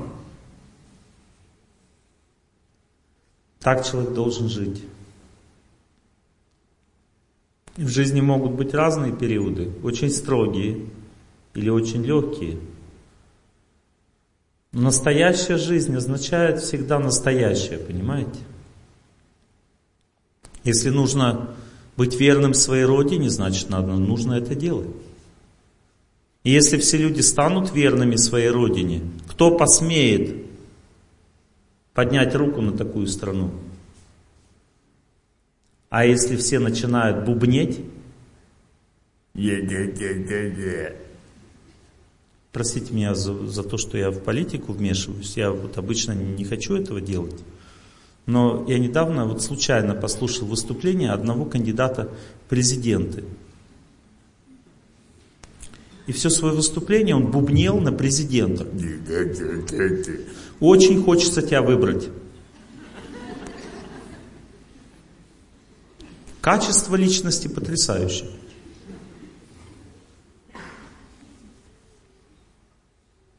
Я голосую за.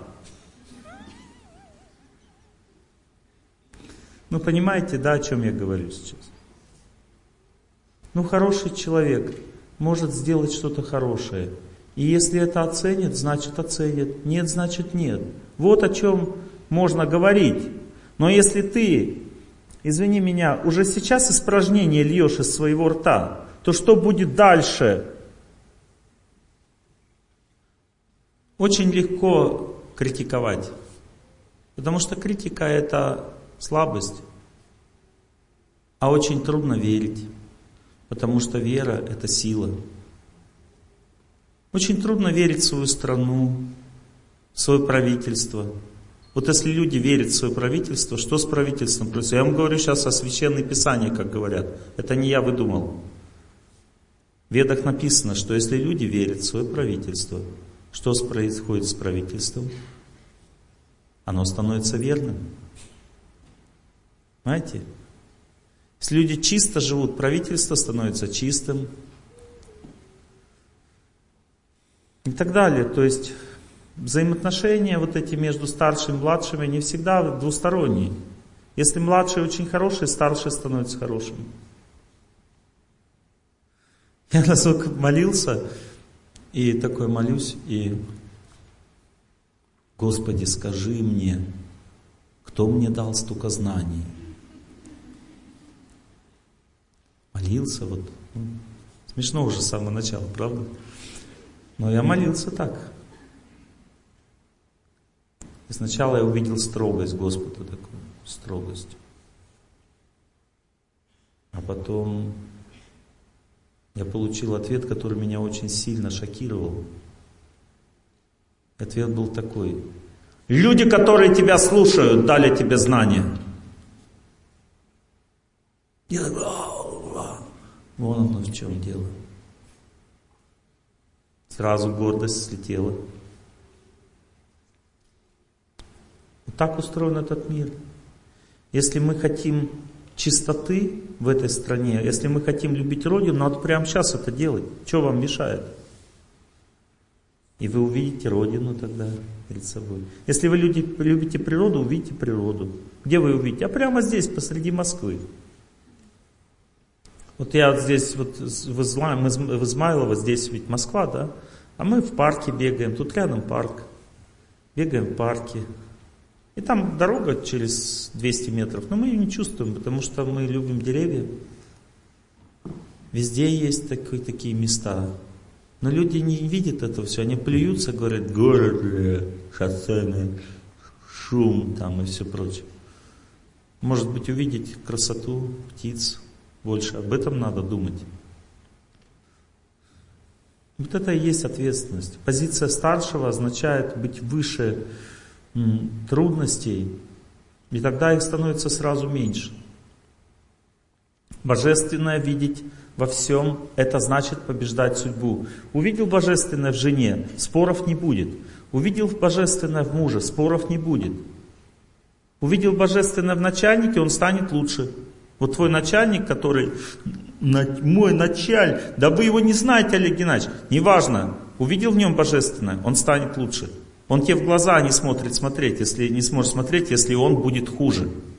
Я знаю много примеров, когда на человека смотрит в глаза очень чисто и светло, и человек начинает вести себя лучше сразу от этого. Даже просто девушка влюбилась в парня, и она в нем видит божественное.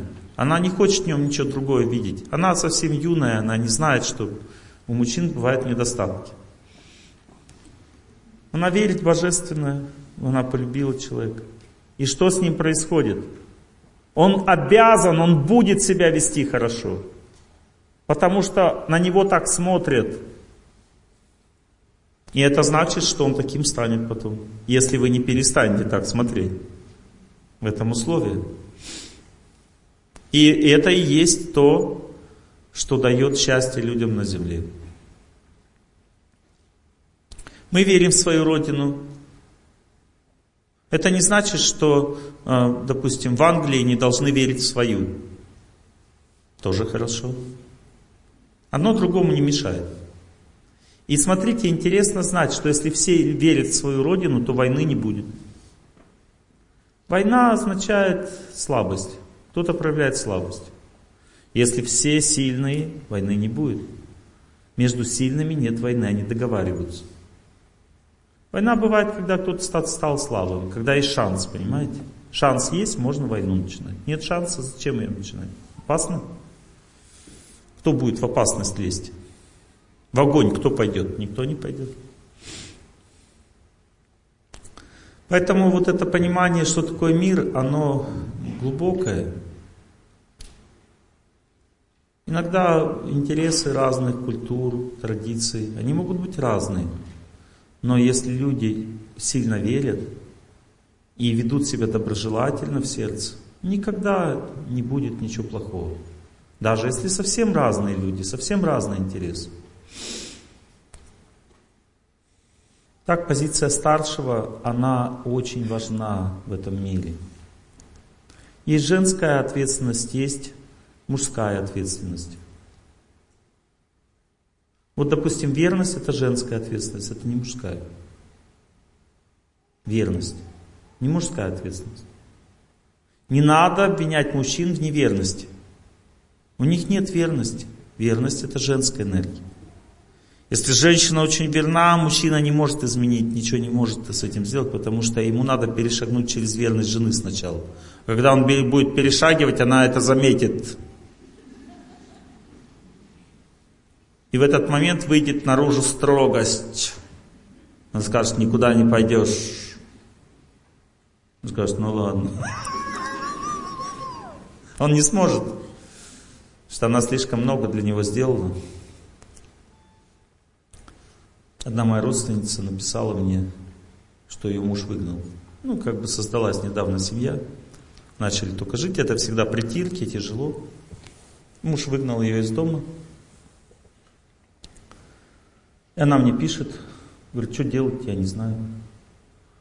Я говорю, а ничего не делать? Ну, в смысле, как ничего не делать? Я говорю, да просто ничего не делай, все. Потому что ничего не произошло. Он говорит, как ничего не произошло, меня из дома выгнали. Я говорю, да, это просто эмоции. И он говорит, ну вот сейчас вот он что будет делать?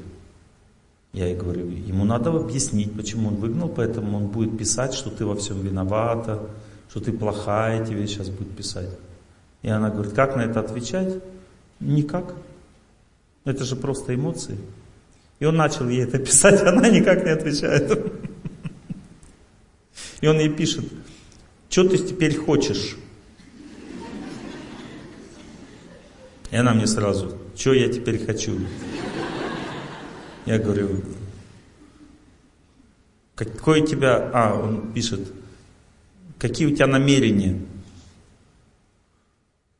Я говорю, ты ответь теперь ему, скажи, что а у меня никаких намерений, меня как бы муж отправил жить к друзьям, жду, что дальше будет делать. Я же сама себя сюда не отвозила. И потом допиши, что как бы я к браку отношусь серьезно, и подобные вещи как бы не считаю, что это что-то серьезное. То есть раз мы распишались, мы терпим друг друга. Все. И такая, она ему такой ответ, и в ответ тишина, такое молчание. Потом опять, я не виноват. Он говорит, что делать, как отвечать? Я говорю, никак. И она никак не ответила. И потом он пишет, я с тобой жить не буду. Как отвечать? Никак. Потом ничего не пишет. Потом пишет, немедленно возвращайся домой.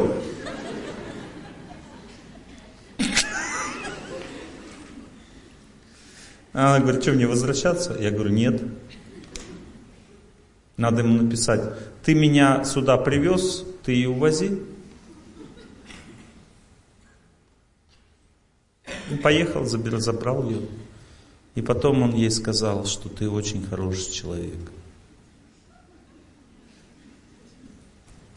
Понимаете, почему? Потому что верность – это женское качество. И она так его воспитывала. Он думал, что он ее воспитывал, а получилось наоборот.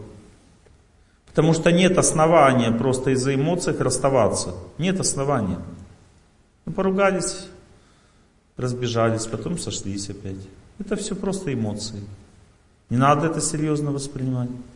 Часто люди воспринимают это серьезно и потом разрушают семью. Просто эмоции, больно в отношениях, когда становятся, люди начинают эмоции проявлять.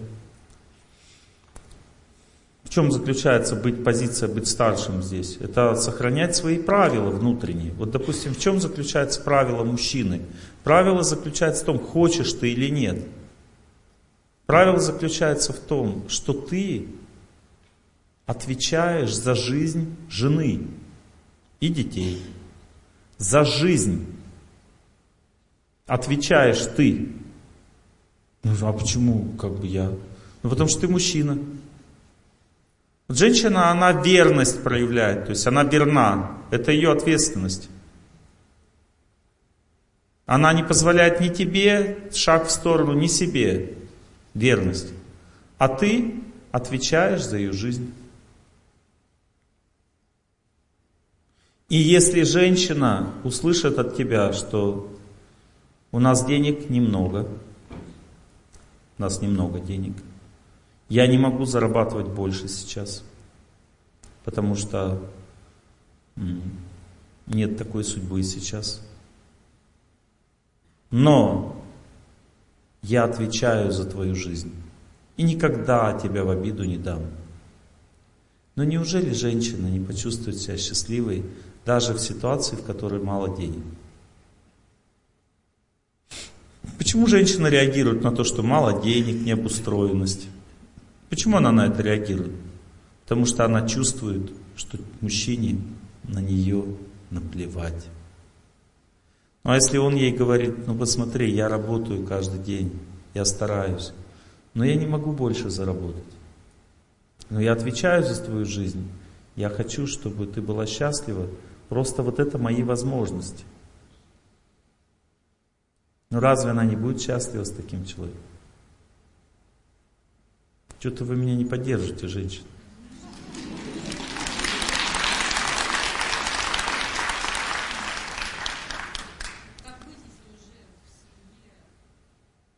Верность продолжать сохранение? Нет. Ну ладно, потом, чуть попозже. Теоретически. Чуть попозже. Итак, видите, каждый выполняет свои обязанности. Свои обязанности. Если нет в сердце верности, ты уже как бы не веришь, что тебе надо этот человек нужен. У него теряется ответственность. Значит, верности не было. Ну вот. А? Нет, верность, она приводит к ответственности всегда. Это сила просто. Сила превращается в силу.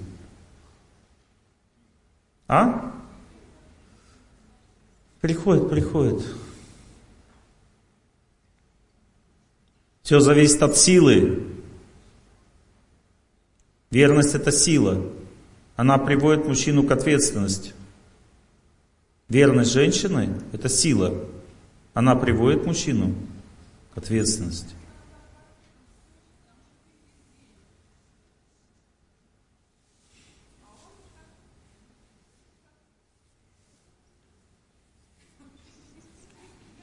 И страна у нас плохая тоже.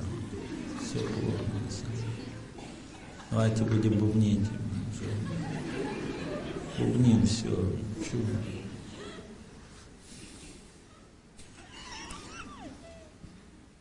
Экология плохая. Продукты искусственные. Точно. Я водяной, я водяной, никто не водится со мной, а все мои подружки, пиявки и лягушки. Эх, жизнь моя жестянка, а ну ее болото.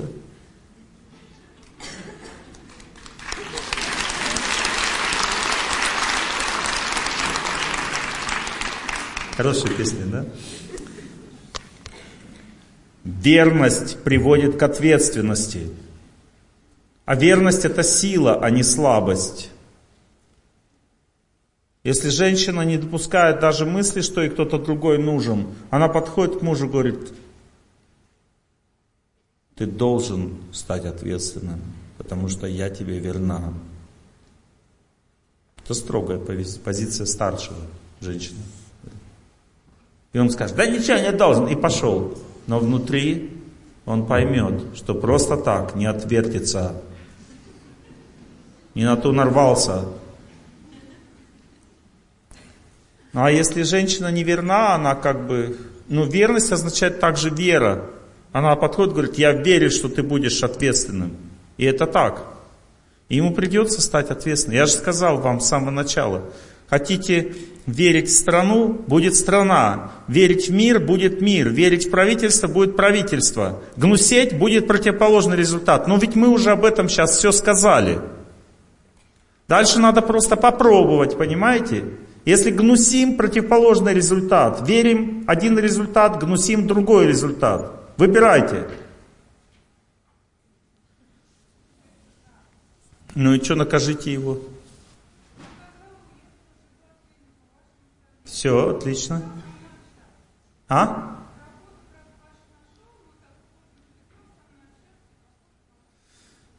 Вам не хватает Бога в сердце. Вы в отчаянии находитесь. Бога в сердце не хватает.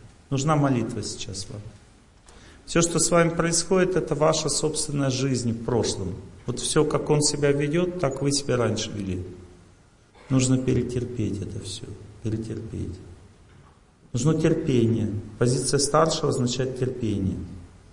Молитва, терпение, спокойствие в сердце. Все будет хорошо. А еще бывает блокадный Ленинград, когда люди жрут животных уже, потому что голод. Жизнь бывает разной. И сейчас у нас очень хорошая жизнь, потому что нет войны.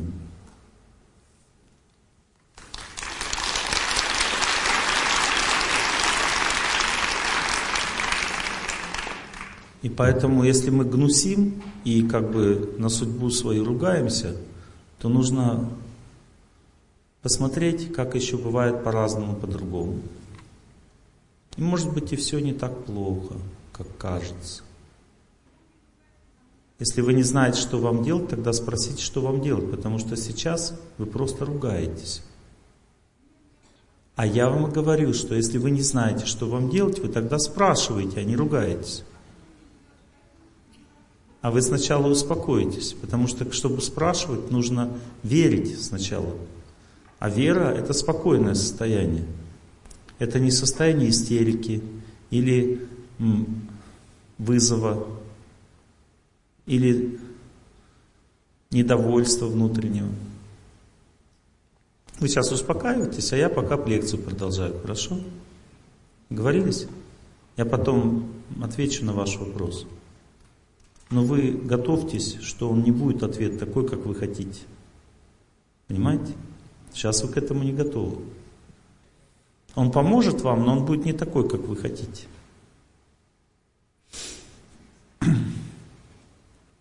Так, ответственность это стабилизирующий фактор в жизни, во всех отношениях, в стране, в семье. И ответственность это и есть позиция старшего. Ну, то есть женская ответственность это сильная верность. Верность означает, что у моего мужа все будет хорошо, это верность. Он наладится, он исправится, он будет нормальным. И он в результате становится нормальным. У меня есть одна сотрудница в нашей команде. Я подошел к ней как-то говорю, что твой мужик-то когда начнет зарабатывать? Что так он никак не может найти себя? Она смотрит на меня, говорит, да он нормальный, и он нашел себя, у нас все хорошо. Так по-доброму мне говорит я понял, что у них все хорошо. Потому что она стала правильной. по отношению к нему. Это я вам уже отвечаю на ваш вопрос. И все, вот действительно, после этого я смотрю, он начал, потихоньку начал так раз, раз, раз и пошел как бы развиваться человек. Ой, да. Потому что жизнь, она между нами находится, понимаете? И человек сам побеждает свою судьбу. Женщина думает, когда он побеждать мою судьбу начнет? Нет, это вы сами побеждаете. Ну, по-женски, то есть вот победа, женская победа над судьбой, это верность. Означает, что вы верите, что через этого человека вам Бог даст. А не то, что я что-то с ним устала, ну, пошла к другому. Может, лучше будет. Там что-то вообще еще хуже. Олег Геннадьевич, пожалуйста, помогите мне найти третьего. Я его тоже хочу замучить. Нет, мои хорошие, это не так. Неправильно так жить. Бог дал человека, вынь золото из грязи, да помой. Человек это душа, любой человек, душа, он такой красивый. Веды говорят, что душа, она как солнце сияет внутри, а снаружи грязная, потому что она неграмотная, не знает, как правильно. И поэтому все вот этой неграмотностью и закрывается. Нет чистоты, нет понимания. Каждый человек как солнце внутри. Но он не знает себя и других, и поэтому страдает. Но даже быть младшим по отношению к близкому человеку, это тоже ответственная позиция. Иногда, допустим, женщина, допустим, вот в чем ее ответственность? Она, допустим, следит за порядком в доме.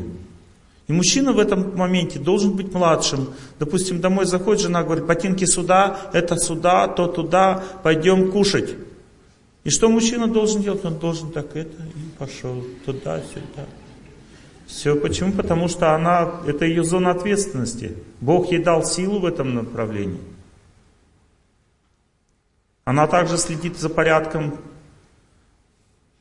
я помню такой яролаж, как муж, э, ну, женщина как бы, она была на работе, у нее день рождения, и муж, мужчина с детьми решили за нее приготовить.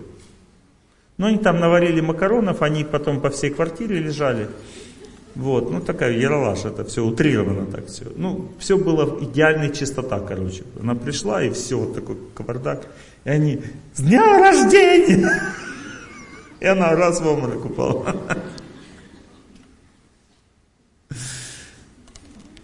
Но они старались. Ни мужчин, ни детям не дана вот эта энергия чистоты, только женщине дана. И в этой зоне она является старшей. И все должны подчиняться. Но если мужчина, допустим, бардачит, жена ему говорит, это туда, это сюда, и он говорит, молчать, не дает ей быть старшим, это значит, он глупец. Мужчина, да, прибирается? Ну ничего, хорошо. Хорошо.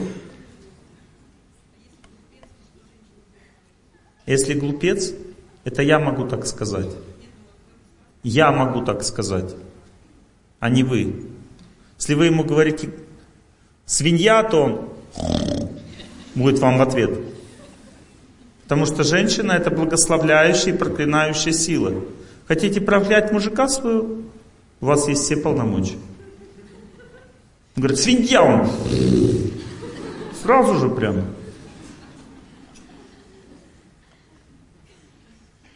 Если он говорит, ну ты козел.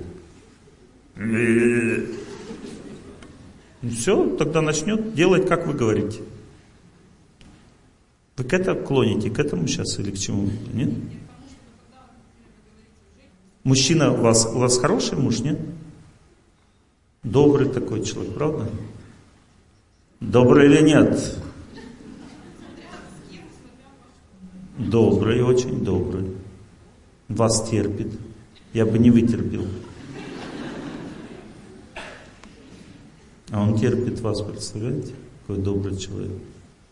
Вот каждый день вы ведете себя на таком негативе, а он терпит. Представляете? Какой добрый. Вы это заметили, нет?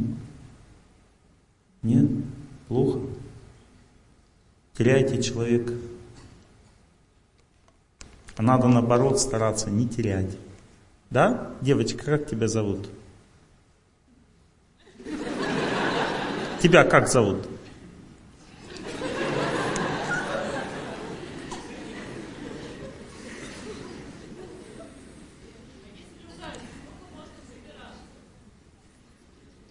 Если друг не смеется,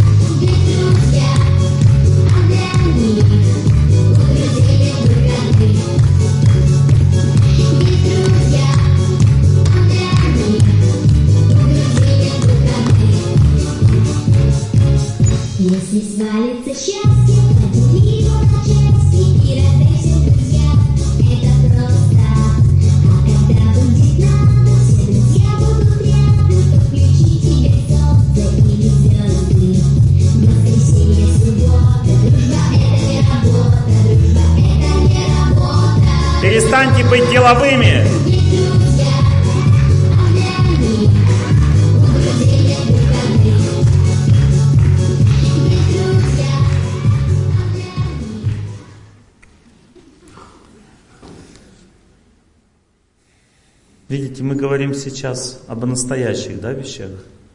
Ну, то есть, э, истина, она скрыта очень глубоко внутри. Иногда кажется, я настолько прав, вот я настолько прав. А на самом деле нет. Почему? Потому что правда, она глубже отчаяния, злобы, боли. Она глубже неспро- чувство несправедливости. Правда глубже всего этого. Она глубоко-глубоко внутри находится. И если человек ищет правду, а не справедливость, правду, если ищет, то он тогда начинает углубляться в том, что же хорошего дал мне Бог, а не что плохого. И когда человек начинает видеть хорошее, это благословение. Оно начинает расти. И человек растит близкого человека. Близкого человека можно как вырастить, так и убить. Вот я знаю таких людей, которые всех поубивали вокруг себя. Просто сомнениями. Вот, допустим, я вижу только недостатки в человеке, убиваю, убиваю, он потом раз труп в отношениях. Или наоборот. Твердость в отношениях, сильная женская твердость. И видение хорошего. Вот Золушка, допустим, да? Самая тяжелая ситуация, то есть она вообще, то есть в чужой семье, то есть там не родная мать, не родные сестры. И ладно, если бы она была самой любимой, потому что она не родная, это в благородных семьях. А она оказалась самой нелюбимой. И как человек ведет себя? Она всех служит, всем заботится, она все как бы, все делает для того, чтобы все были счастливы. Это сказка, правда? Но в этой сказке есть истина. Она заключается в том, что в этой сказке показано, как надо побеждать судьбу. И эти силы может только от Бога взять. Там просто не показать, что Золушка по утрам еще молилась. Иначе откуда силы брать? Вот. Она... Откуда столько оптимизма? От столько, сколько веры, что все будет хорошо. И в конце концов, она вышла замуж за принца. Видите, за что ей принца дали? То есть женщинам принца за, за что-то дают, не принца тоже за что-то дают. Ну, заулыбалась, молодец. Это хорошо, значит, вы что-то поняли. Здорово. Ну?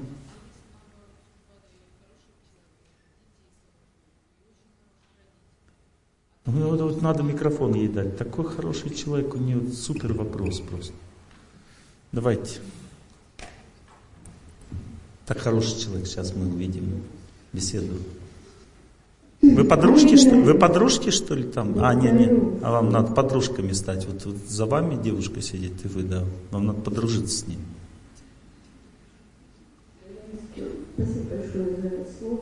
Я хотела спросить, вот э, сейчас очень хороший человек, мне тоже Бог послал хорошего человека.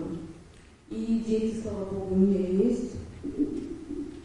Старшая, конечно, пока не со мной живет, но я, я светло верю точно, что... Он же такой депрессивный немножко. Кто? А, ну, муж. Муж? Ну, слушайте, мне бы с другим было бы очень скучно. Он умный, он заботится о нас. И- Нет, мужчины я больше не могу не хочу. Мне будет Это я так, это просто к слову. Продолжайте.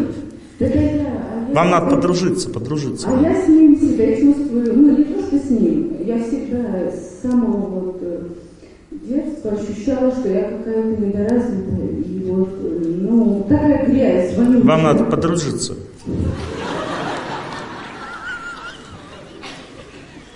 Вы друг другу поможете.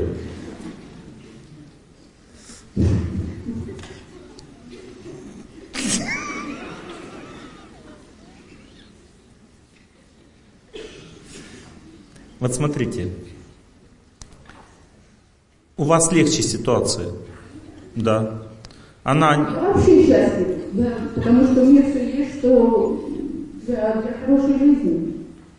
Знаете- Я здесь, и я слушаю вас, и много людей у меня хороших на пути моей жизни. И, между прочим, мои все желания сбываются. Они надо к этому идти, надо работать над собой, но они сбываются. Вот. А, а почему ощущение внутри? Вот, Я нет, сейчас ну, вам объясню. Я уже сказал, что это лучше, когда вот так, как вы. Это лучше. Поэтому вы и сказали результат, что все классно, счастье кругом вокруг. Сейчас и внутри будет. Сейчас мы это реш- решим вопрос. Бывает внутри прям Вот смотрите, когда человек, ну вообще у человека, у любого внутри много грязи, но увидеть ее очень сложно, потому что человек стремится к счастью, любой человек стремится к счастью очень сильно. И понимаете, видение грязи ничего общего с стремлением к счастью не имеет. Для того, чтобы видеть грязь, надо сначала очень много счастья иметь. Когда человек сильно верит в Бога, когда у него твердая вера и сила внутренняя, он решается начать углубляться, смотреть в свое сердце. И там в сердце внутри сначала он видит грязь.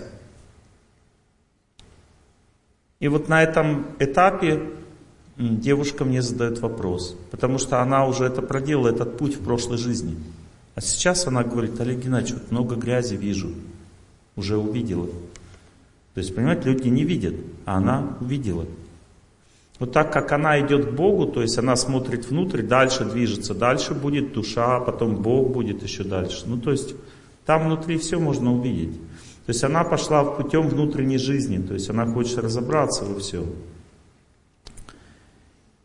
И вот это видение грязи, это хорошая вещь, но не нужно придавать этому слишком много значения. Потому что вы еще не слишком глубоко увидели. Потому что там за грязью есть то, что вы хотите увидеть. Там есть огромная чистота. И ваша, и еще высшего существа. Понимаете? Который вам дал вот в эту жизнь. Это все в будущем. Но сейчас уже, так как вы к Богу идете, Он вам уже все дает, самое лучшее. Потому что вы не бунтуете, вы говорите спасибо Господи, да мне, да мне не надо больше ничего. Вы говорите, да, да ради Бога, да страна у меня самая лучшая вообще. Так ведь? Ну, Я вообще украинец, но... Да, да Украина самая Ну, лучшая да, страна, отлично. Вот Украина у меня самая лучшая страна. И сейчас в России тоже самая лучшая страна. А. Конечно. Вот. И страна у меня самая лучшая. И близкие у меня самые лучшие. А вот грязь вся внутри. Вот это называется позиция знания. А если мне близкие что-то какие-то трудности делают, так это мне так положено. И когда человек так настроился, дальше Бог начинает разрушать все препятствия перед ним, потому что он, а, человек этот очень нравится Богу, очень нравится. Но если человек бунтует постоянно, всем недоволен, то не так, и все не так, тогда он Богу не нравится. И тогда вот в кругом в жизни только одни препятствия. Чувствуете разницу в понимании вещей? Но вот жить так, чтобы всем быть довольным, очень и очень и очень трудно. Но результат жизни очень и очень классный вот этой вот жизни такой. Спасибо вам большое. Вы должны понять, что ту грязь, которую вы видите, это очень поверхностно. Это не то, что является вашей сутью. Вот это к этому стремитесь сейчас это понять. Не придавайте ей слишком много значения. Она не является тем, что является главным. Это действительно печально это все видеть, я согласен с вами. Это печально, но это не суть вашей, вас как личности. Суть вас, вас как личности вы видите вокруг себя. Вот этот самый лучший муж, самые лучшие дети, самая лучшая вера. Ну, все самое лучшее у вас в жизни. Поэтому говорите, я счастливая. Это ваша суть. Бог вам показывает так вашу суть.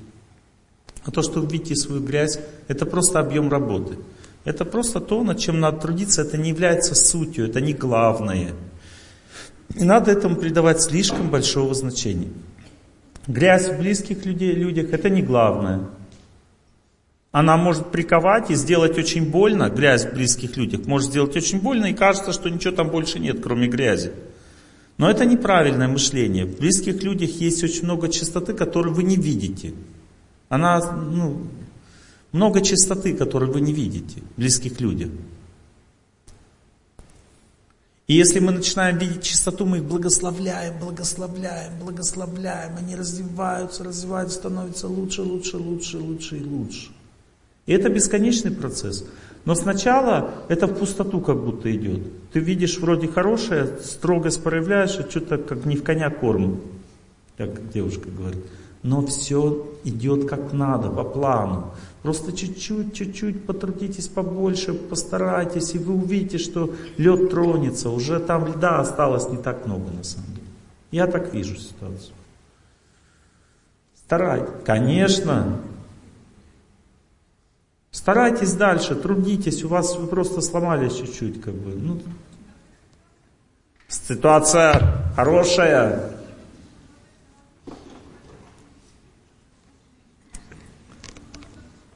Потом поговорим с вами, потом, чуть попозже. Хуже, когда человек гордится собой, понимаете? Когда он не хочет видеть других, не хочет, когда человек становится старшим из гордости, это гораздо хуже, понимаете? Когда он не из любви старшим становится, а из гордости, вот это гораздо хуже. Это все разрушает. Человек,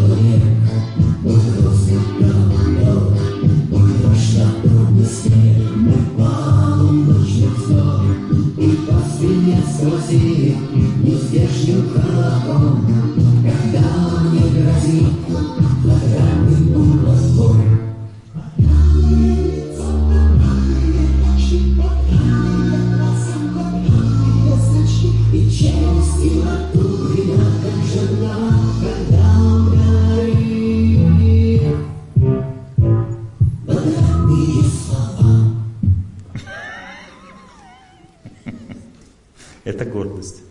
Не нужна. Не нужна. Это не, не позиция старшего, это гордость. А это не нужно. Не помогает никому. Только мешает. Чтобы воспитывать людей, для этого нужно сначала их принять. Нужно сначала победить свою судьбу в них. Вот через них действует твоя судьба. Надо в молитве это сначала победить.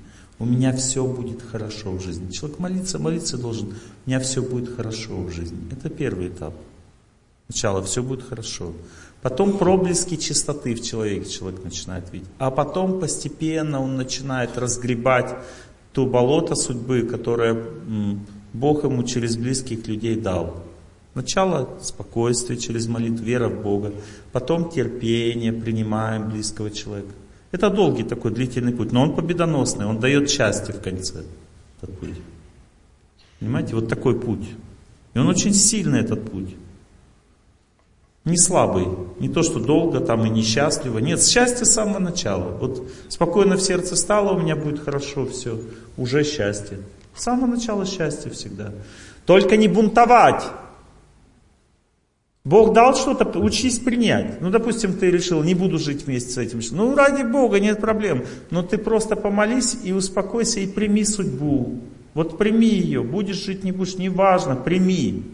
Приняла, спокойно стала. Может теперь идти возвращаться назад? Конечно, ты же первый шаг уже сделала. Теперь и попробуй еще раз. Но уже по-другому. Держась на, на той дистанции от близкого человека, который можешь переваривать. Никогда не приближайся лишнего, не пытайся от счастья больше получить, чем положено от судьбы счастья. Держись на дистанции, проявляй свою строгость. И служи человеку. Учись видеть в нем чистоту. Дари ему свою чистоту, дари свою твердость внутреннюю, верность дари. И постепенно лед будет таять все больше, больше, больше. И потом наступит счастье уже в отношениях. Всегда нужна вот эта сила, понимаете? Нужна вот эта сила. А сила берется от Бога всегда. Бывает, что мысли как тучи, Бывает, что ревность нас мучит, Но должен один из двоих улыбнуться, И я улыбаюсь тебе. И я улыбаюсь тебе.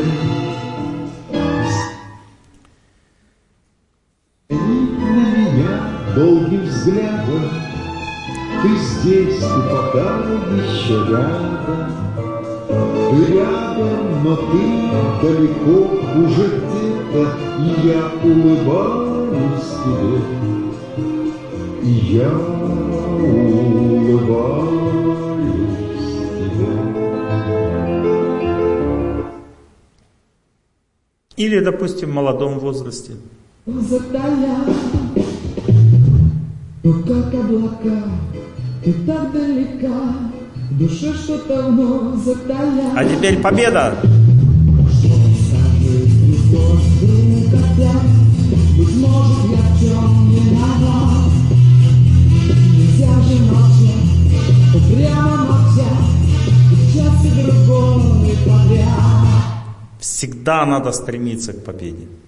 Всегда надо стремиться к победе. Это, это сила от Бога идет. Способность побеждать, быть сильнее обстоятельств. Строго и сильно относиться. Строгость, она может быть очень смиренной. Допустим, вот она, смиренная строгость.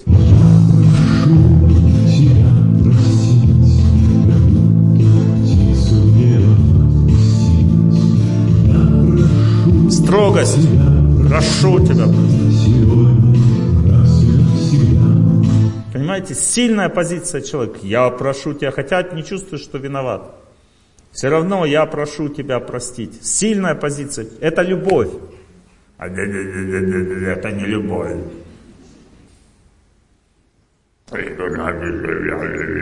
Это не любовь.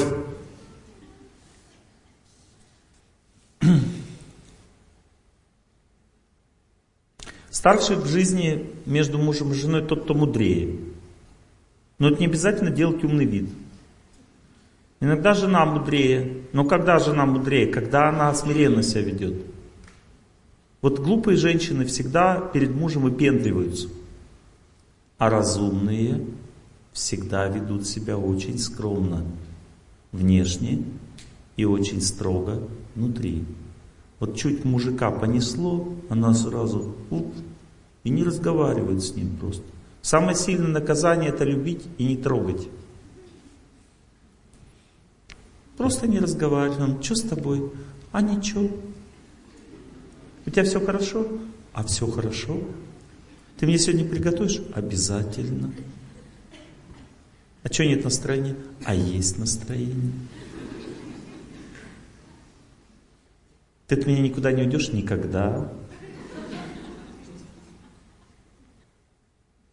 Может, я что-то не так делаю? Может быть.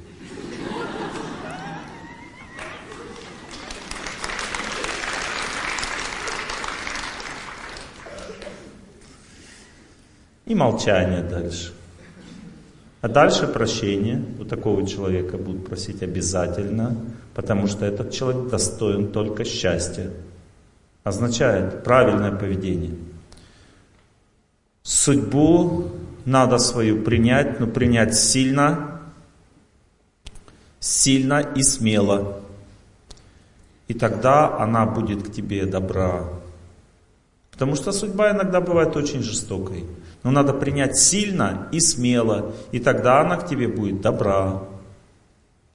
Вот когда на нас вероломно напали, хорошие мы были или плохие, неважно. Когда на нас вероломно напали в 41-м, мы приняли сильно и смело. В результате судьба стала нам добра потом, понимаете? Просто всегда судьбу надо принимать сильно и смело. И в личной жизни тоже. Но при этом без злобы, понимаете? Вот самое главное, без злобы. Злоба это зло. Сильная женщина всегда ведет себя спокойно с мужем и побеждает всегда судьбу легко, потому что мужчине никогда с такой женщиной не справиться и никогда ее не бросить.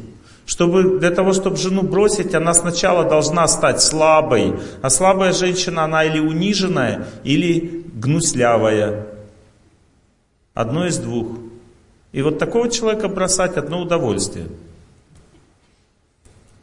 А если женщина справляется со своей судьбой, если она ведет себя правильно, спокойно и ни, ни, ни своих обязательств не нарушает, то как ее бросить?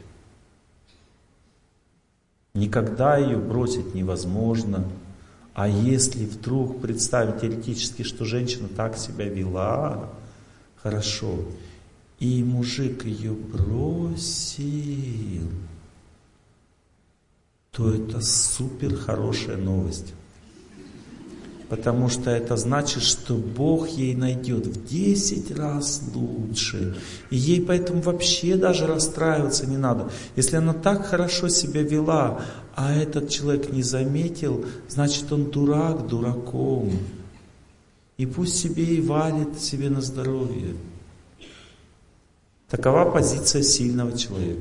Потому что он знает, что если я веду себя правильно, Бог никогда мне не, не, ну, как бы, не, не сделает ничего плохого по отношению ко мне. Это сильная позиция, понимаете? Означает быть старшим в своей жизни по отношению к своей судьбе.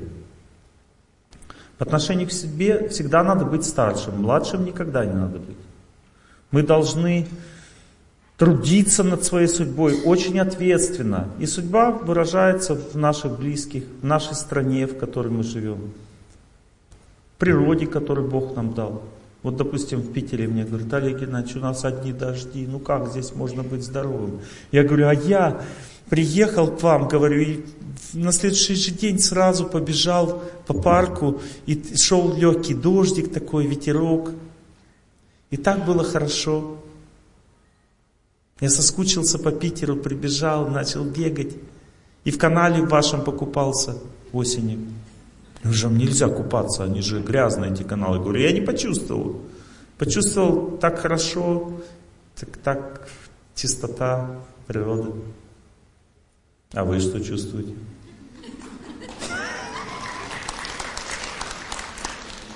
Вот я и говорю, вот что чувствуете, такое здоровье у вас и будет. Не приняли природу свою, которую Бог вам дал. Не будете здоровым никогда.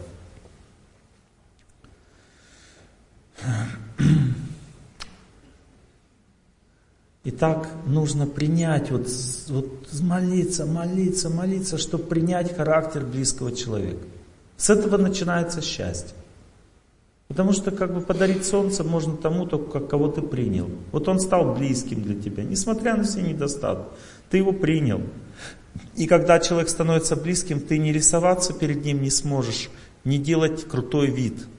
Ты станешь или старший, или равной, или младшей. И начнется любовь. Ну то есть, подари ему солнце, это просто. Это просто, когда ты имеешь отношения правильные.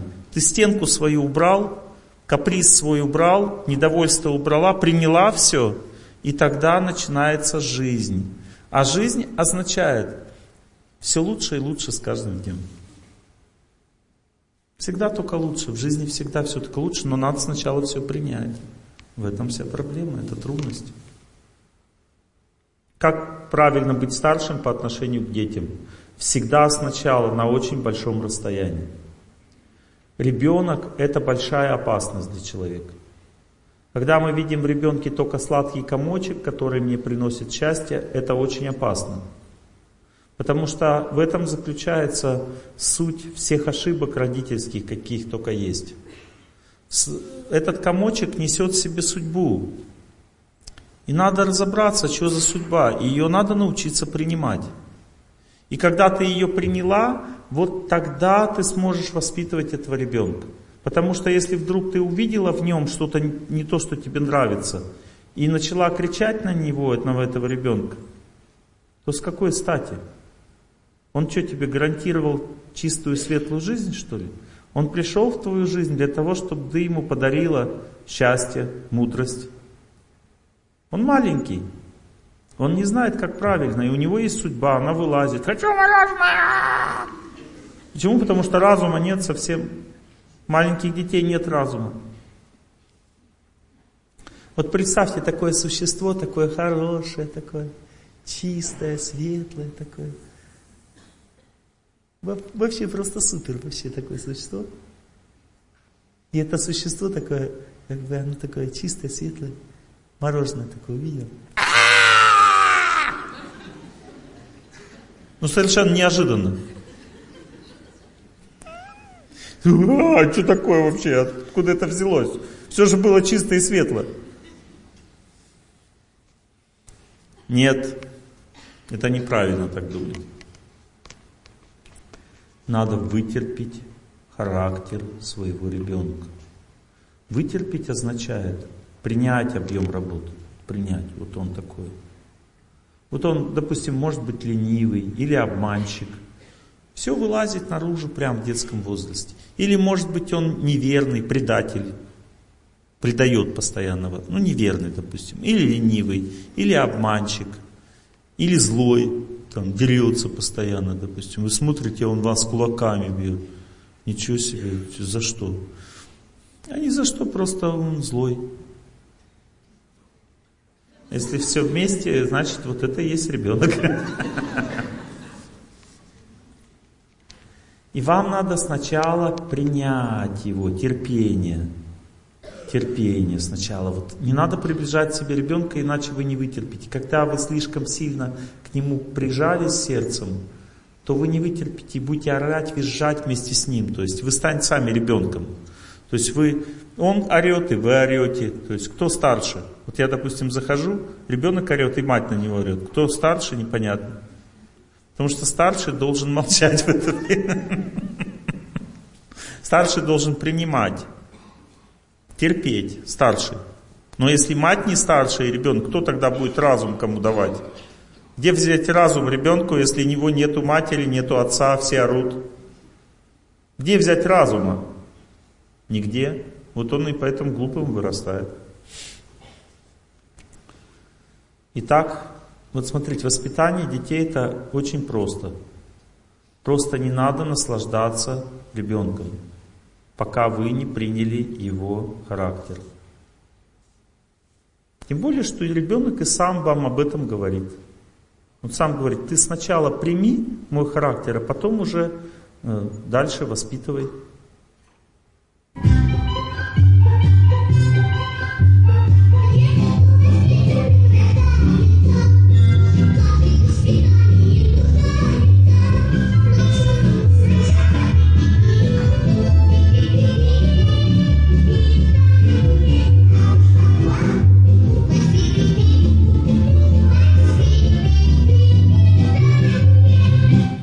Сначала прими, сначала любовь прояви к ребенку, по-доброму себя к нему веди. Прими его. Это позиция старшего. Вот люди не умеют быть старшими. Старший это тот, кто принимает. Допустим, вы ко мне обращаетесь, Олег Геннадьевич, помогите. А я не принимаю вас, допустим, позицию старшего не выражаю. Че, хорошо? Нет. Нужно сначала принять человека. Совсем не... Принятие не означает, как бы ему по шерсти его гладить. Принять означает принять, вот какой есть, такой есть, ничего страшного, все нормально. Принять сначала. А потом дальше уже воспитание идет. Если ты не принял, то человек ничего не поймет. Он не, сначала любовь. Принятие это любовь. Терпение человека это любовь. Любовь это не наслаждение человека, как девушка мне говорит, я уже им не наслаждаюсь, зачем мне к нему возвращаться? Любовь это не наслаждение человеком, это принятие. А ты почему им не наслаждаешься? Да потому что влюбленность, она всегда тает в отношениях с обоих сторон. И когда она, оп, растаяла полностью, а люди при этом не приняли еще друг друга, не начали по-настоящему отдавать себя, любить не начали, то что дальше происходит? Им незачем вместе жить, потому что все, влюбленность кончилась, она у всех кончается всегда. Влюбленность кончилась, а больше ничего не началось. А почему ничего не началось? Потому что мы не знаем, как правильно жить. Правильно жить означает принимать человека. Он специально пришел к тебе, чтобы твою судьбу исправлять. Ты же хочешь быть счастливым. Вот надо быстрее судьбу исправлять. Через близкого человека это происходит. И вот исправляй. И в это время начинается любовь. Потому что когда ты принял человека, уже капельки любви пошли. А потом верность. Ты как бы не просто принял, ты как бы Будешь с ним жить всю жизнь, ты веришь в это.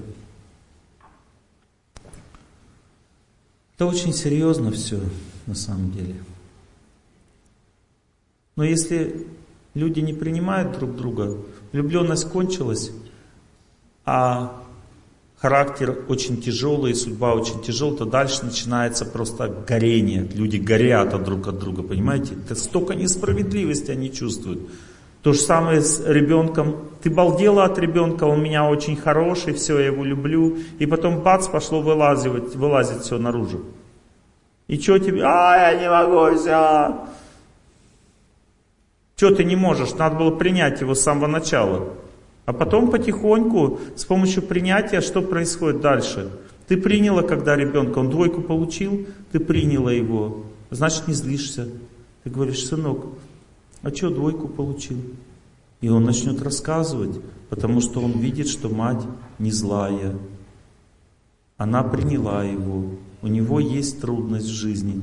Может, эта трудность называется обман, может лень, а может просто нехватка сил. Может, у него тяжелый период, и он может просто не может сейчас учиться. Такое тоже бывает, представляете? А мы сразу, а, там ты двойку получил. Неизвестно, а почему.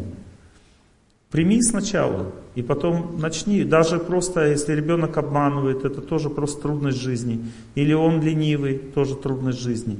И самое интересное, что в нем эти все качества ведь у тебя тоже есть, честно, признайся. Ты же такой же, поэтому тебе Бог и дал такого ребенка.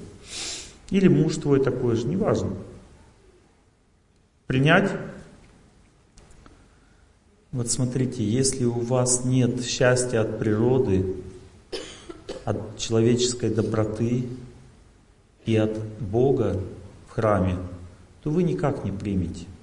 Потому что если человек счастья от ребенка ждет, от своего, или от мужа, или от родителей, то он никогда никому не поможет. Потому что это просто в принципе неправильная жизнь. Не надо верить в детей. Не надо верить означает сжать счастье, понимаете? Если вы счастья от ребенка ждете, вы никогда не примете его недостатки. Это просто невозможно. Всегда будете истерить рядом с ним. Всегда будете его мучить, потому что вы не согласны, вы хотите только счастья от него. И все. А это просто в принципе неправильно. Потому что счастье от ребенка приходит столько, сколько положено. И это не то счастье, которое будет вечно приходить. Это просто временное счастье. Вот ребенок маленький, он дает счастье. Это временное счастье, потом будет вас мучить. Вот сколько счастья дал, столько потом мучить будет. После 13 лет начинается уже мучить начинает. Но если вы приняли все в нем, то вы всегда будете счастливы. Потому что когда человек принимает другого человека, он дальше видит только Бога в нем. Потому что отношение мать-ребенок имеет божественную природу. В этих отношениях есть божественность, означает бесконечная любовь. Бесконечная, ей нет края и конца. Понимаете, если ты божественная, понимаешь божественное в этих отношениях, мать и сын, или мать и дочь. Вот почему наши мамы юные, это божественное, она видит божественное в своей матери, понимаете? Она просто описывает это как бы внешне, но это божественное чувство на самом деле. Или видеть в жену свою, ну как бы чистоту жены, это божественное видение – видеть силу мужа своего, как бы его ответственность, даже если он не работает. Все равно это божественное, понимаете, верить в это, что вот он так, такой должен быть, принять сначала каким есть, и потом знать, что это в нем тоже есть, потому что Бог тебе дал мужика, значит в нем это есть. И если вы верите, что Бог вам дал не зря этого мужика, он таким и станет потом. В этом чудо заключается человеческой жизни. Не вернусь к этому. А почему ты не вернешься? Да потому что ты не знаешь, что в нем есть это чудо. А он тебя ждет.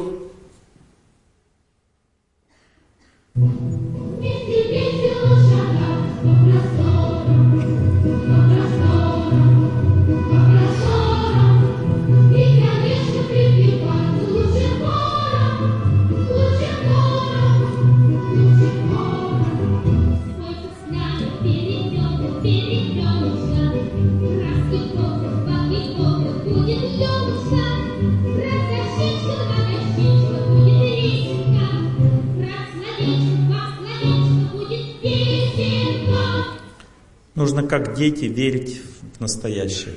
Верить в счастье, в отношения, в страну, в Бога. Вот, допустим, вы детям рассказываете, вот есть наша Родина великая. И вы рассказываете вот детям, чтобы ребенок верил в Родину. Думаете, ну я как бы дура, как бы уже не поверю, а он-то должен верить. Может быть, ты тоже поверишь заодно? Может, не такая же и глупая. Или вы говорите, папа у нас очень хороший человек, у него такие качества, вы ребенку рассказываете. Может быть, и сами поверите между делом. Может, еще не поздно? Часто мы детям рассказываем правильные вещи на самом деле. Только сами забываем в это поверить почему-то.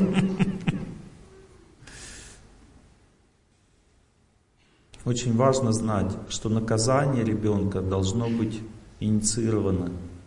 Не, ну, родитель не имеет права наказывать ребенка, если он на это не имеет права. Как определить, что ты имеешь право? Если ты принял человека, можешь наказывать. Не принял, у тебя горит все в сердце внутри, ты хочешь сейчас ему сейчас сказать правду, кто он такой, тогда молчи. Ты не имеешь права его наказывать. Ты просто совершаешь оскорбление. И почему молчи? Потому что в будущем, когда придет время, ты увидишь, что он тебе это все вернет. Неосознанно, не желая того. Он тебе вернет эту ту, всю злость, которую ты провела, все нетерпение. Он все тебе назад отдаст. Потому что зачем ему это все хранить себе? Тебе отдаст, поэтому терпи, это удивительно видеть, когда, допустим, ребенок шалит, делает что-то не так, а взрослый терпит. И ты думаешь, о, я бы этого никогда не вытерпел. А он терпит в ребенке. И потом говорит ему, ты кушать хочешь? Да, хочу. Ну, пойдем кушать. И ребенок знает ведь, э, как, что сало съел. Он знает, что он не так сделал, но почему-то папа ничего не говорит. И потом, когда он покушал, он ему говорит, сынок, ну ты же понимаешь, что девочку не надо было эту обижать. И сначала питание, да, потом воспитание же, да? И когда он любовь проявил, сынок говорит, да, папа, что-то я погорячился. Понимаете, это означает, что в ребенке культивируется разум. Ну что толку там его побить за это там? Ну, вы понимаете, когда на ребенка орать, у него разум еще слабее становится. Побить его, ну, разум может вспыхивает, но такой не очень хороший. Э, мотивация страхом самая такая плохая.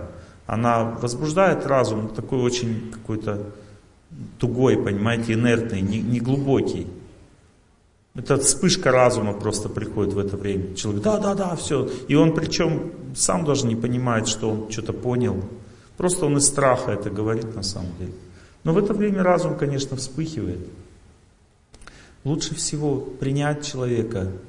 Но если ты принял его, и ребенок, допустим, ты его накормил, дал ему любовь, перетерпел, и он потом говорит, я правильно ее побил вот тогда ты просто с ним не разговариваешь. Просто говоришь, хорошо, сынок, я понял. И до свидания на 2-3 дня. Вот дальше следующий виток любви включается. Это означает, или мы с тобой строим честные отношения, или никаких. Но расставаться все равно не вариант. Понимаете, то есть не хочешь честных отношений, тогда молчим. И он папа, папа, а папа не говорит с тобой просто и все. И потом ребенок говорит, папа, я неправильно ее побил, скажи мне что-нибудь. И папа говорит, сынок, учись понимать, как правильно жить. Может быть, ты сейчас не знаешь, что это неправильно ты сделал, ну ты учись это понимать. И учи сынака, он как бы думает, блин, я что-то не соображаю, как надо.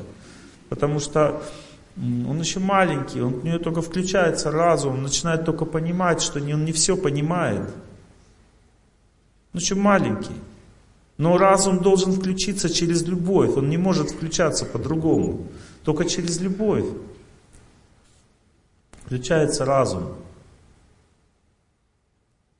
И когда ребенок видит, что отец или мать терпит его и по-доброму себя ведет, он сам хочет быть младшим в отношениях с этим ребенком. И точно так же с этим отцом. И точно так же, смотрите, жена, допустим. Вот мужчине очень важно, чтобы жена иногда была младшей. Почему? Потому что ну, женщины часто как бы в своих эмоциях, они не понимают, ну, как правильно. Их заносит. Часто в эмоциях заносит. И мужчине так хочется, чтобы она послушала просто. Но ты не имеешь права. Потому что это право она сама тебе должна дать. И если же мужчина уже принял характер жены, если он ей уже дал возможность быть глупой, то она подходит к нему и спрашивает, слушай, что-то я не могу рано вставать. Надо нам как-то над этим работать. То есть она принимает сама добровольно позицию младшей по отношению к мужу. И муж в этом случае не должен говорить, а, наконец-то, ты поняла.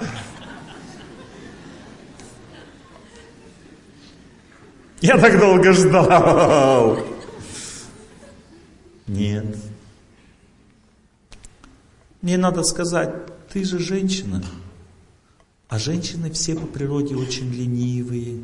И поэтому женщине очень трудно рано вставать. И она скажет, да, это правда. И что же делать? И надо сказать, ничего, мы справимся с этим потихоньку, помаленьку. Мы будем вставать пораньше. И она говорит, спасибо. И сама потом будет вставать пораньше. Просто через эти слова к ней перейдет сила. И она потом сама просто получит эту силу и будет вставать пораньше в результате. Все. Вот это правильное отношение к женщине. И, допустим, мужчина неряха, допустим, жена убирает, ему говорит, положи, пожалуйста, вот сюда. Вот это вот сюда, пожалуйста. Ты опять забыл, у тебя один носок там, другой здесь, опять, ну, положи все на место. По-доброму так, по-доброму. И потом в какой-то момент, в какой-то день она берет за ручку, ведет, говорит, пойдем со мной. Он идет, и она подходит, говорит, возьми этот носок. Взял. Положи на место. Положи. Все. И он начнет соображать. Почему? Потому что так происходит воспитание. Сначала любовь, принятие человека, терпение, а потом воспитание. И воспитывать человека несложно. Несложно. Путь к сердцу человека очень близок, но только сначала его надо принять, а это очень трудно, потому что в нем находится твоя судьба. И почему так плохо с ним? Потому что Бог тебе показывает тебя в прошлом. Понимаете, наша судьба так устроена в жизни, она соткана из противоположностей. Вот смотрите, допустим, человек делал какие-то поступки злые. В следующей жизни он получит такое рождение, с помощью которого он будет свои поступки воспринимать как тот, который страдал от этих поступков. И поэтому меняется рождение женское, мужское все время. Вот когда, допустим, женщина страдает от мужчины, в следующей жизни а этот мужчина рождается женщина и страдает от своего мужа. Вот точно так же, чтобы понять, что так делать не надо. Единственный способ понять, это получить ту же ситуацию в жизни. Понимаете, это отрезвляет конкретно. Лев Толстой говорил, если ты хочешь понять, делать тебе это или нет, просто сядь и подумай. Поставь себя на место тех людей, по отношению к которым ты это делаешь, и подумай, тебе хорошо там будет на этом месте или нет. А после этого делай. Или не делай, если поймешь, что нехорошо. Это, представляете, это вот сейчас легко говорить, а вот когда ты как бы действительно, вот твой ребенок, вот сейчас ты на него орешь. И вот поставь себя на, на эту ситуацию. Я вспоминал, как в детстве мне было больно слышать, как родители на меня кричали. Мне хотелось уйти, я, я, пом, я вспомнил, что я из дома уходил даже. Мне было три года, я собрался, одежда, и там оделся, и там было холодно, где-то 45 градусов на Урале мы жили. И я пошел на улицу. Когда мать выбежала, побежала как бы за мной, говорит, сынок, ты куда? Я посмотрел на нее глаза, увидел, что она меня любит, и говорит, я говорю, я пошел погулять, просто вышел.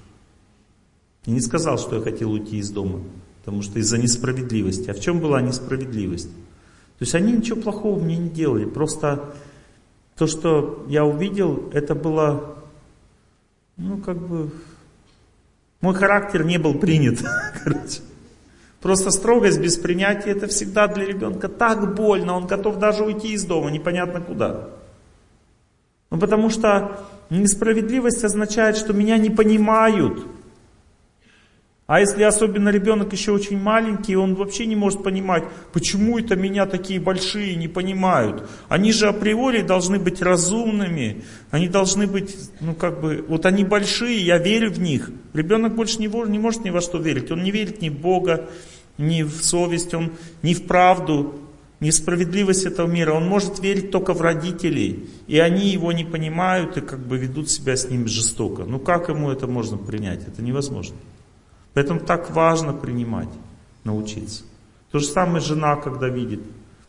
Женщина говорит, Олег Геннадьевич, представляете, он говорит, я, я от тебя ухожу. Я с ним жизнь прожила, то у меня от него дети, я верила. Он говорит, я от тебя ухожу. Так невозможно это принять. Поэтому взрослый человек должен знать, что верить надо только в Бога. А близкие люди всегда будут воплощать нашу судьбу. И если придет время близкому человеку бросить меня, так положено по моей судьбе, он будет бросать. Теперь вы скажете, ну значит астрология работает? Нет. Он будет бросать. Но бросит он или нет, зависит от тебя. Если ты принимаешь судьбу, если ты ведешь себя достойно, если ты сильную позицию занимаешь, а не слабую, то он не сможет бросить. А если он сможет все-таки, то Бог тебе даст еще лучше. Поэтому ты никогда не проигрываешь в этой ситуации, когда ты надеешься на Бога. И надеяться на Бога это и есть быть старшим. Старший это тот, кто не верит ни мужу, ни детям, ни даже родителям до конца, а только Богу. И если родители говорят, не ходи в храм, ребенок уважает своих родителей, но он знает, что они тоже могут ошибаться, потому что они люди. Это очень сильная позиция. То есть он любит своих родителей, да, уважает, да, ценит, да, но не принимает них глупые советы. Например, папа говорит, давай выпьем. Говоришь, нет. Это позиция старшего или младшего или кого? Даже по отношению к старшим можно быть старшим. Но при этом не надо их не уважать. Ты говоришь, я не буду так делать, и все. Это позиция старшего даже по отношению к старшим. Можно такую позицию занимать. Если они тебя толкают на грех. Ну, допустим, родитель говорит, брось свою жену, она другой веры. Или тебе священник говорит, брось свою жену, она другой веры. Ставь ей условия, я слышал такие советы. Ставь условия своей жене. Если она не принимает твою веру, то разводись. Я слышал такие советы от священников. Разных традиций духовных. Я сейчас не выгораживаю одну, другую. Что это значит? Что они не знают, какова воля Бога в этом вопросе. А воля Бога в этом вопросе – это мир, любовь и уважение другой веры. Вот это Бог, воля Бога в этом вопросе. И я разок услышал песню, я, может, ее включал, и так меня она пробила, потому что а,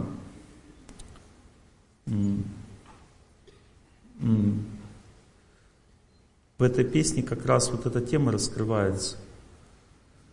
Правильного отношения к вере близкого человека, если он другой верит. Наверное, вы ее все знаете. Да?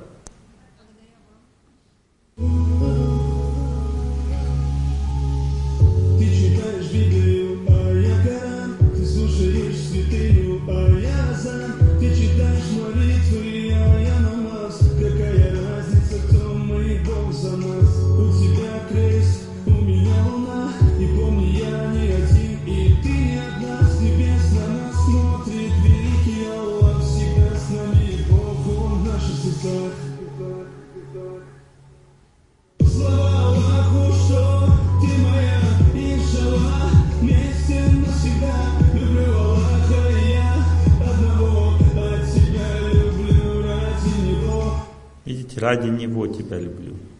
Это правильная позиция. То есть я веру не меняю, как бы я говорю, Аллах в наших сердцах, ты можешь по-другому как-то, но я согласен. Я согласен.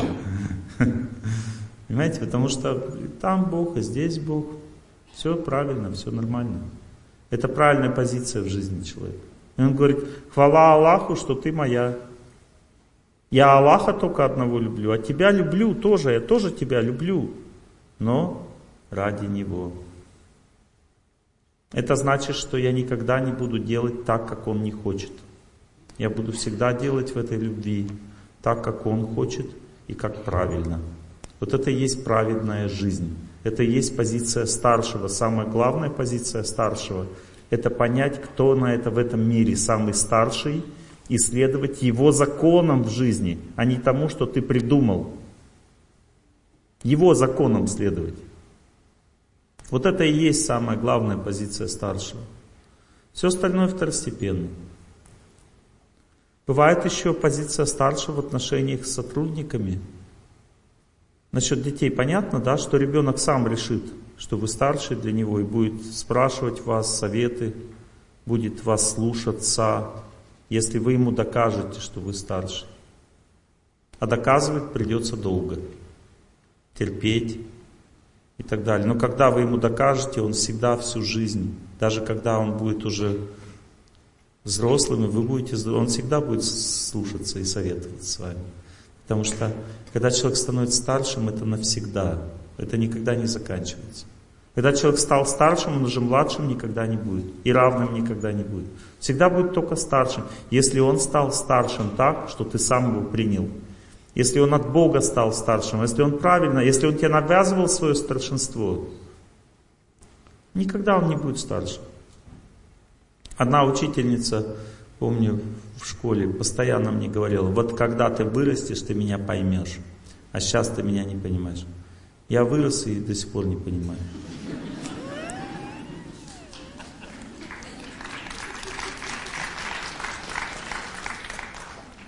Потому что она навязывала свое старшинство. Она не вела себя как старшая. А другие тоже были учительницы, которых я понимаю и буду всю жизнь понимать. И они все время останутся старшими. Этот образ всегда будет в моей жизни. Так это запоминается сильно. Это первые две двойки, единицы даже на одной странице. Одна двойка, другая единица. На одном листе. И я думаю, классно. Вырвал один раз и все. И я пошел вокруг школы, пошел искать место, где можно вырвать страничку. Я шел, шел и смотрю, вот самое такое место подходящее, никого нет, вообще супер. И это как раз было напротив окна моего класса. Господь меня привел туда. И я вырываю, мне стук в окно. Учительница говорит, иди сюда. Добрые глаза очень, правда? Смотрит по-доброму на меня. Я ее так любил. Когда она мне единицу поставила, думал, я больше ее не люблю. Потом выучил на следующий день все. Она мне ну, вклеила лист, пронумеровала все и отправила домой. Ну, потом она 4 мне поставила, опять полюбила. Потом начал думать, что-то у меня любовь какая-то странная. Я маленький еще был, думаю, любовь странная у меня. А единица не люблю, четыре люблю. И начал размышлять над этим, что-то я как-то люблю странно. Если люблю, то люблю, а если не люблю, то не люблю. Уже в детском возрасте такие мысли уже приходили.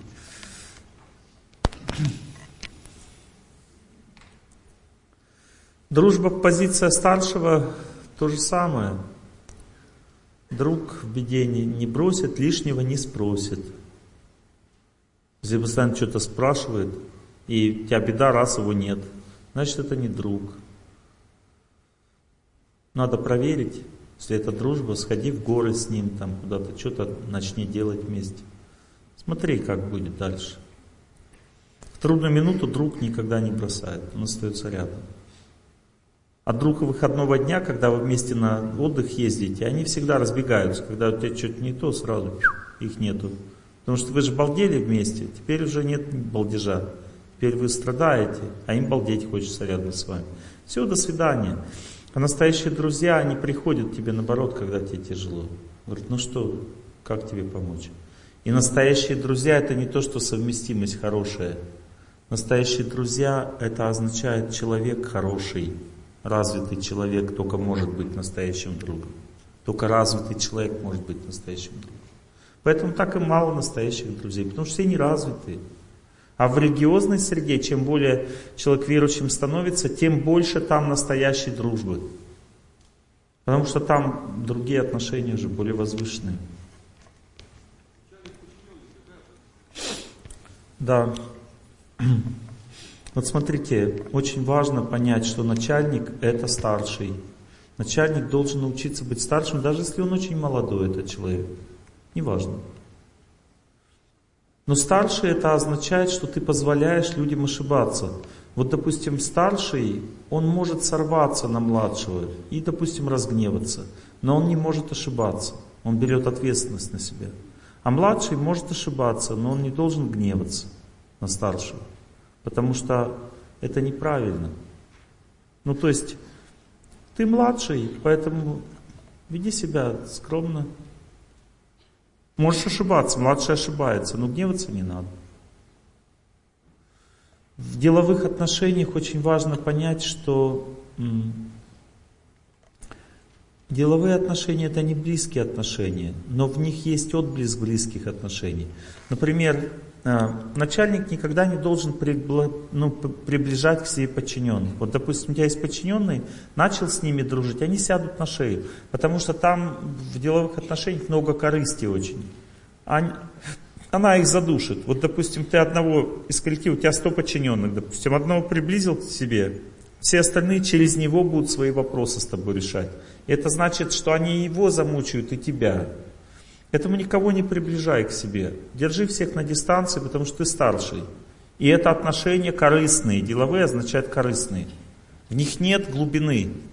Но если ты, несмотря на то, что ты в корыстных отношениях находишься с людьми, ты при этом, как отец, проблески любви показываешь, как отец себя ведешь, допустим, деловые отношения закончили, ну, подчиненный тяжело заболел, и ты просто приходишь к нему домой уже, все, закончились деловые отношения. Он заболел тяжело. Ты приходишь к нему домой просто неожиданно, он не знал об этом. Приходишь и говоришь, в общем, смотри, это между нами. Вот деньги, вот хороший врач, это мой друг. Я ему звоню сейчас и говорю, ты лечишься, и я за тебя плачу. Никто об этом не должен знать, потому что потом все захотят так же. Понял? Понял. И все. И этот человек никогда вас не предаст. А если он попробует, то вы его позовете и скажете ему, ты знаешь, я всегда могу для тебя сделать много чего в жизни. Но ты должен вернуться назад. Вот это то, что ты сейчас делаешь, ты должен это закончить. И я буду ждать недолго. Но подожду. И он вернется. Он напомнится и вернется. Ну, то есть, понимаете, все равно близкие отношения есть даже в деловых, но они имеют скрытую природу. Ты не показываешь это явно, но ты всегда готов помочь, всегда готов. И, и, и надо обязательно праздники устраивать, то есть нужно собираться всем коллективом. При этом ты отец, то есть отношения меняются. Там праздник, ты отец, они дети, все они между собой дружат, ты улыбаешься, всем рад. Если они тебе льстят, ты говоришь, не надо, не надо. А? Без старшего сотрудники есть разные отношения. Смотрите, есть, э, есть люди, правители по природе, они создают социум, и там должен быть старший. Понимаете? А есть люди, бизнесмены по природе, они а, создают отношения временные. То есть они говорят, заработали вместе, разошлись. Или пока деньги, пока есть возможность, зарабатываем, потом нет, нет. То есть у нас нет обязательств никаких. Такие отношения тоже есть. Но они временные. И там не может быть ни старших, люди все равные. Просто у каждого своей роли, понимаете? Такое тоже быть. Но есть проблема в этих отношениях. Когда начинается раздрайв в этих отношениях между кем-то и кем-то, это уже не склеить, потому что склеивать все может только старший. Вот когда раздрайв и есть старший, люди приходят к нему, он всех склеивает. А если старшего нет, уже не склеишь. Они просто все разлетается.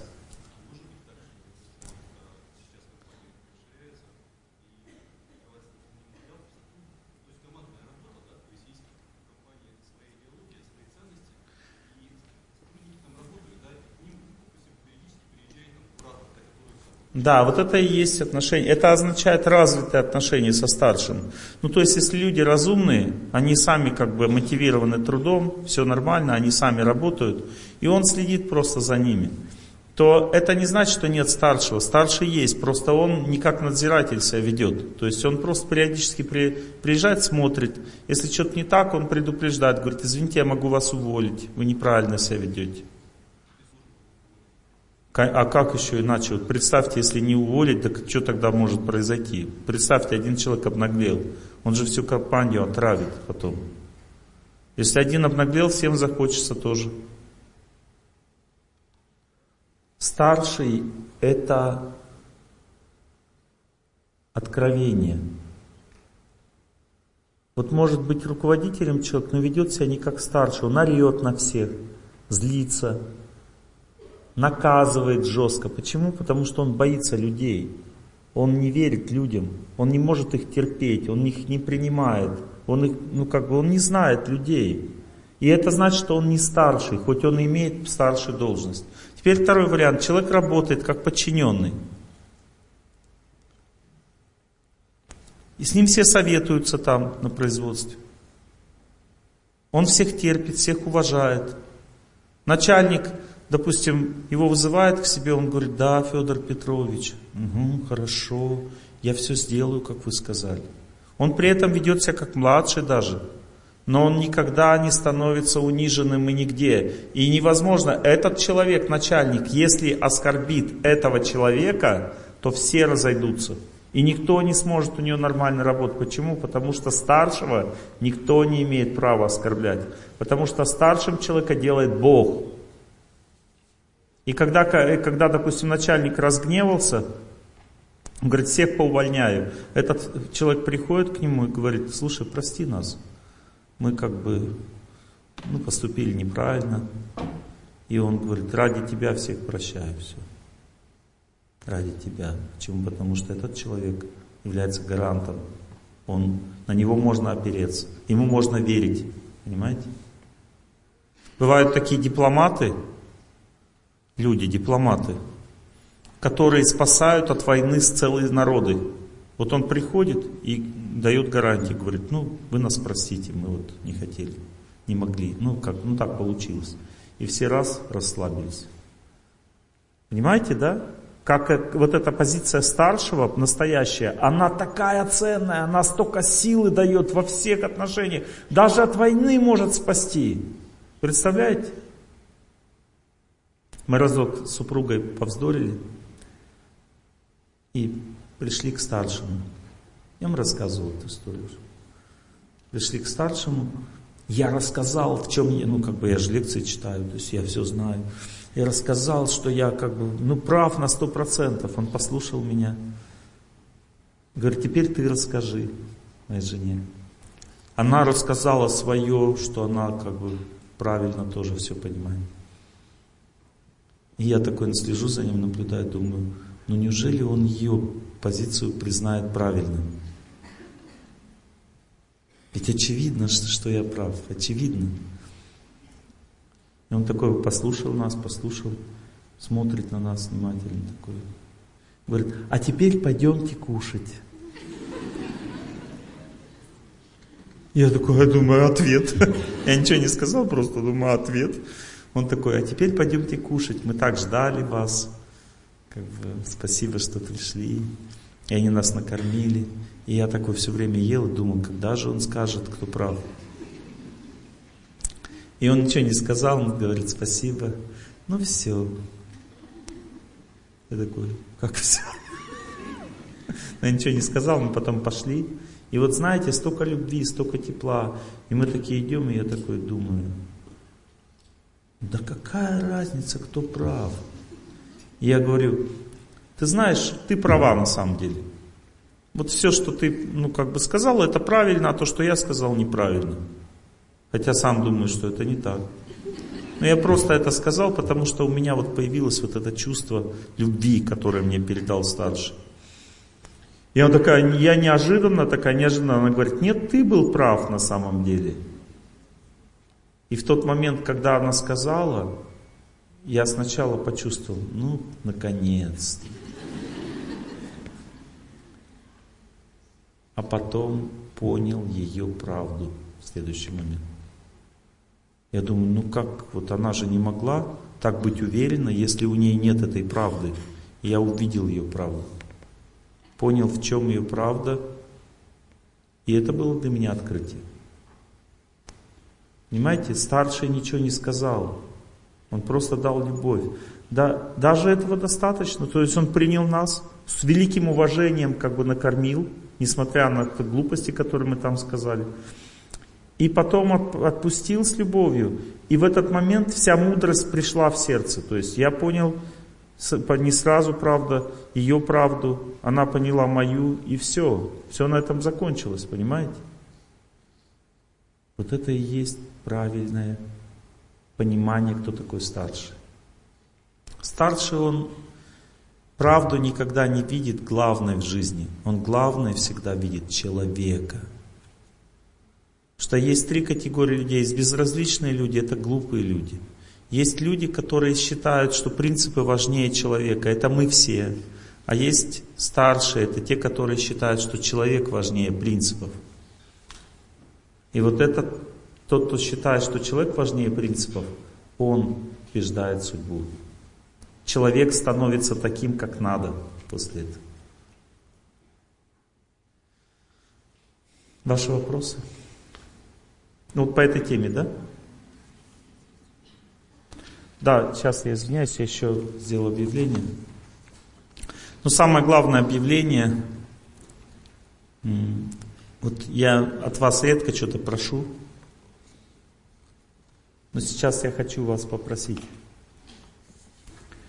Пожалуйста, поддержите этот проект, потому что он для меня крайне важен. Я просто не уверен, что я смогу, ну то есть я всегда, если я смогу, я буду приезжать. Но в последнее время начали происходить такие события, что я начал видеть, что есть лимит моему здоровью.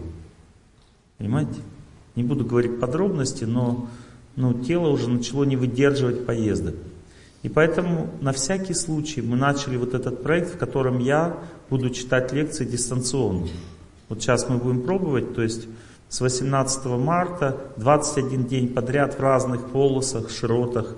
Я буду читать так же, как вам лекции, то есть мы будем встречаться с людьми дистанционно, то есть я буду отвечать на вопросы целый час сначала, потом три часа лекция, то есть два с половиной, потом опять ответы на вопросы. Потом пожелания всем счастья. И так сразу много городов, сразу. И а, будут сниматься в Москве три зальчика. В том районе, в котором вам ближе, вы приходите туда и слушаете лекцию дистанционно. Это будет дешевле по деньгам, чем сейчас вход сюда. Я, пожалуйста, примите участие, прошу вас в этом проекте, потому что запуск очень сложен. Потом-то все поймут, что это классно, потому что там есть преимущество.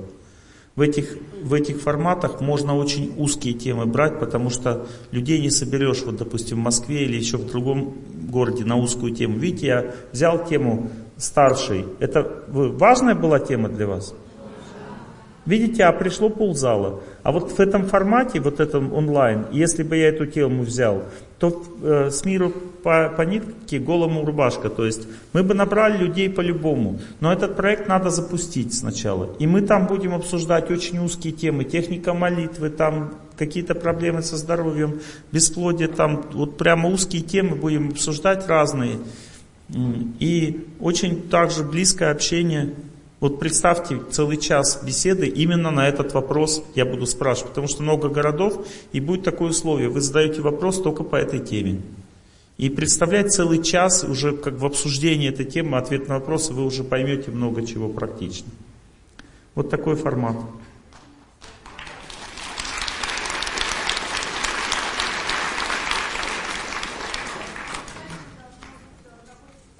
Вот смотрите, у нас есть большие возможности разные. Вот сейчас в Москве организуют три разных небольших помещения. А вообще можно даже эти лекции проводить дома. Вот, допустим, если вы набираете 15 человек в группу, знакомых своих, друзей, вы нам заявляете просто об этом, на компьютере на своем ставите экран, и у вас дома читается лекция прям. То есть вам не надо даже никуда ходить, вы к друзьям в гости просто пришли. Такая опция у нас тоже есть.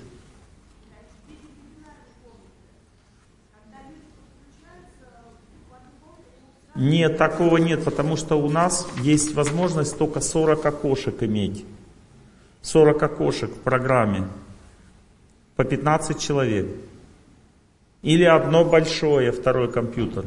Это означает, вот в Питере они так сделали. Они собирают в одном зале много людей, но я на них выделяю целый э, дисплей. Понимаете, один. У меня два. Там маленький и один большой. Но я не могу сделать, чтобы 600 человек маленькими окошечками было. Это невозможно технически, и это будет даже как бы, ну, представьте, как это будет выглядеть. Так и в этом и смысл заключается, что я вас должен видеть. Поэтому мы сделали по 15 человек в одном компьютере, чтобы я видел всех людей хорошо. А? Вот если большое количество людей, у нас будет один дисплей, это Москва, а много городов маленьких, где только по 15 человек. У нас в группе по 15 человек, группы все. Делятся люди на группы по 15 человек перед одним компьютером. Я их хорошо вижу всех. Они маленьких экранчиках, много-много вот этих групп. Понимаете? Или одна большая, как в Москве и в Питере, но на большом уже компьютере. Тогда я опять всех вижу. Понятно, мы все продумали. Очень важный, нужный формат. Он будет по, по часовым поясам делиться. И те города, куда я никогда не приезжал, они тоже участвуют. Для них это вообще подарок. Смотрите, у меня на сайте есть, а, вот, вот вы заходите на сайт трансмов.ру, там вы видите такое, как бы, природа такая, коровы пасутся, там горы. И там в самой середине этой природы, там клумба такая, и написано Тарсунов. Она раньше не активизировалась, эта клумба, а сейчас вы туда зайдете, там написано онлайн-проект. Это самый центральный как бы, проект у нас получается. Присоединяйтесь.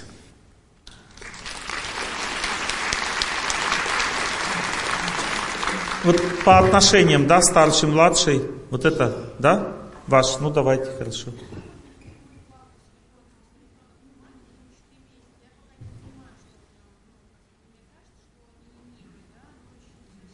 Ребенок маленький, 4 месяца.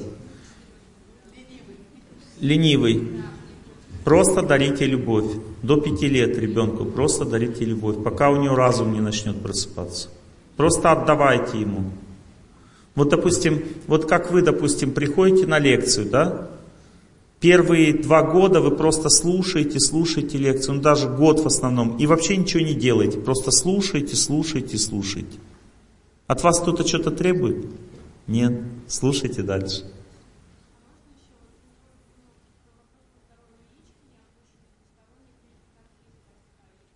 Если всегда что-то недоразвито у ребенка, это всегда нехватка движения на свежем воздухе. Запомните это правило. Если что-то не опущено, не поднято, значит выводите ребенка на природу и начали что-то ходить, бегать, двигать и долго, понимаете, часа полтора, вот так постоянно. И в это время у него там все будет активизироваться и опускаться и подниматься. Операция это, ну, это признание бессилия. Ну, то есть организм развивается, и он разовьется. Просто надо начать движение на природе, на свежем воздухе. Это касается всех вас, понимаете? Если у вас есть какие-то трудности со здоровьем, вам не хватает просто энергии природы. Пожалуйста, у меня есть такие лекции на эту тему, послушайте их внимательно и делайте это. И вы увидите, кто из вас начал делать и стал здоровее. Поднимите руку. Что-то немного. А все остальные что делают? Умирают потихоньку. А кто начал делать и не стал здоровее?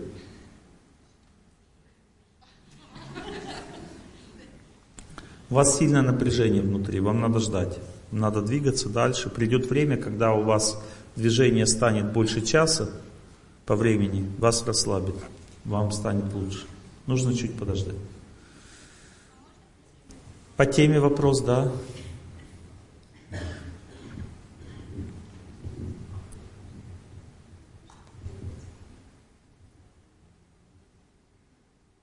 Спасибо.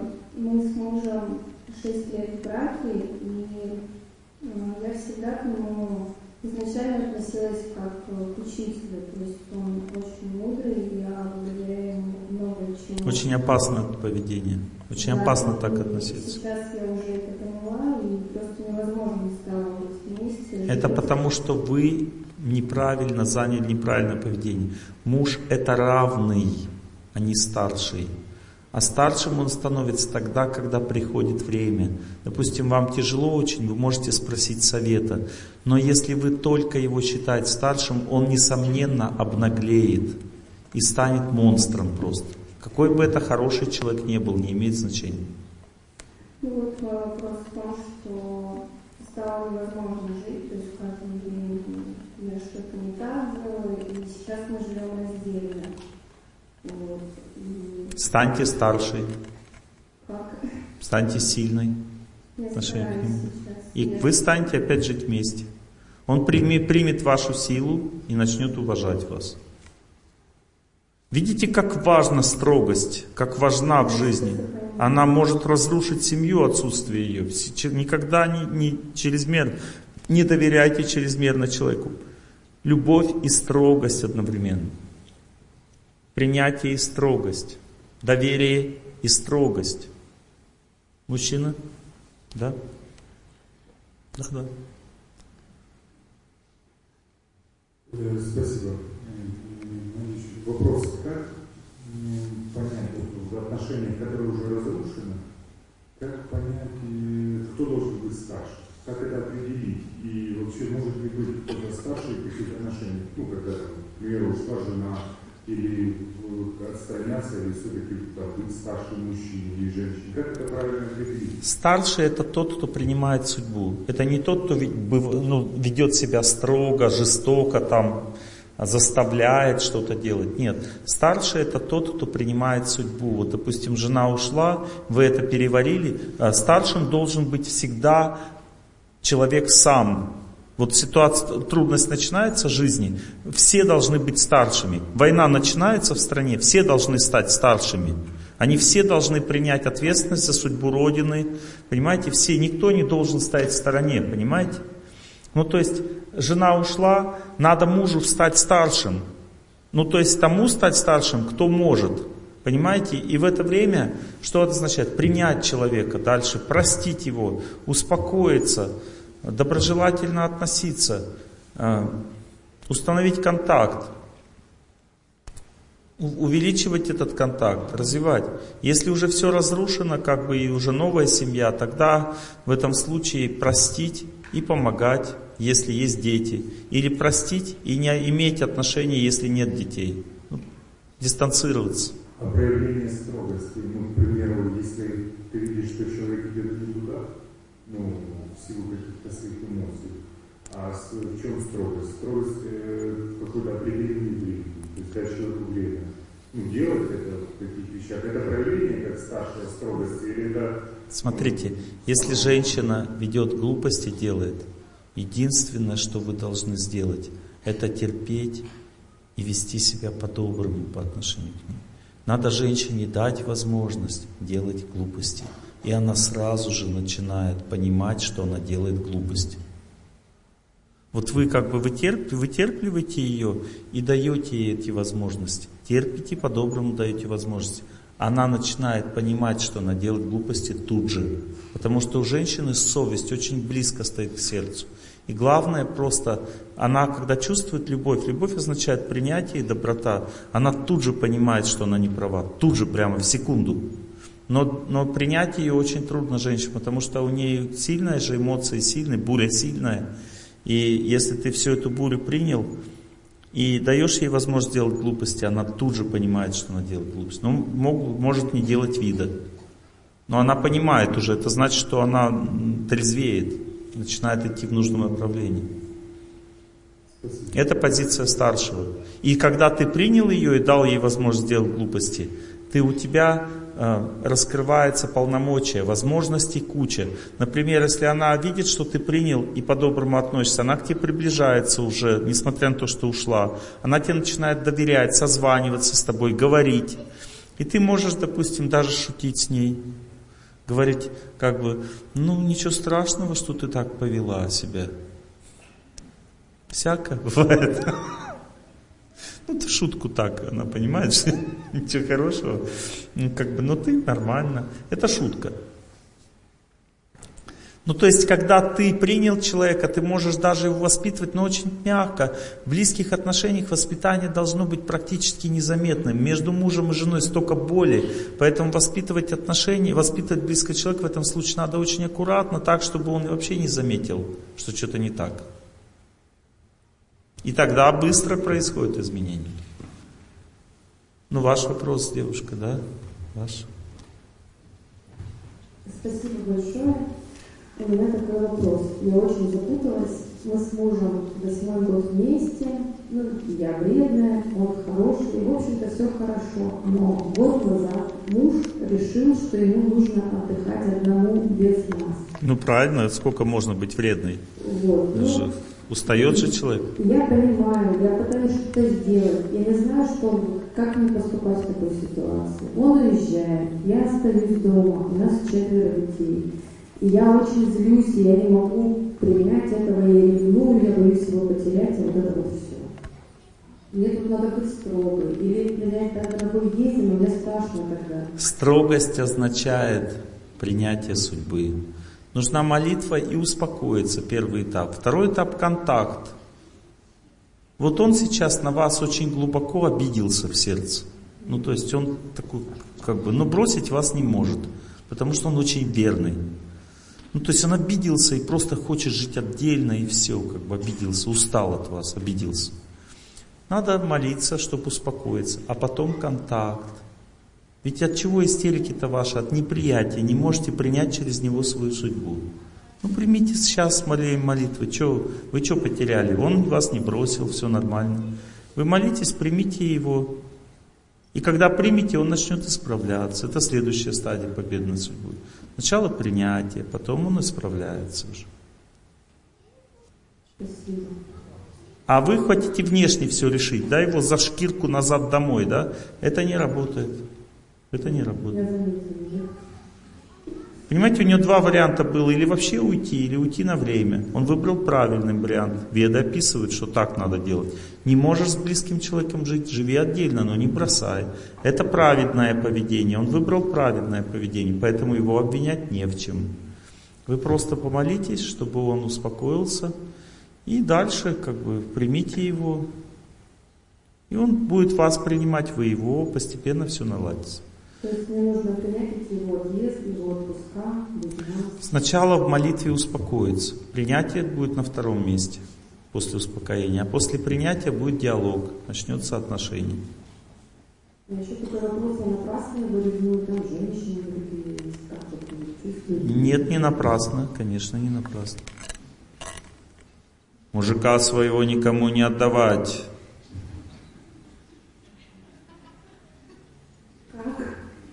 Силой внутренней. Сила означает верность. Надо ему звонить, говорить, ты должен, ты хорошо, ты уезжай, все нормально, но то должен знать, что я твоя жена. Тебе больше четверо детей никто не родит. Понял? По-доброму, спокойно. Не можете? Ваша проблема. Видите, надо узнать проблему просто и все. Ее решить. Если вы сами не хотите, чтобы он вас бросил, он вас никогда не бросит. А не хотеть означает сильная верность для женщины. Сильная верность. И он все, он безоружен, он ничего не может сделать. Я же вам постоянно об этом говорю, наряд. Сильная верность идет от Бога. Станьте сильной. Человек должен стать сильным в этой жизни, а потом все остальное уже. Ладно, мои хорошие, мне уже написали вот записку последнюю.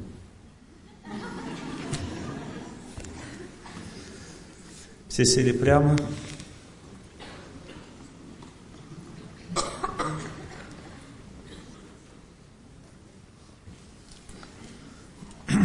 Внимательно слушаем звук.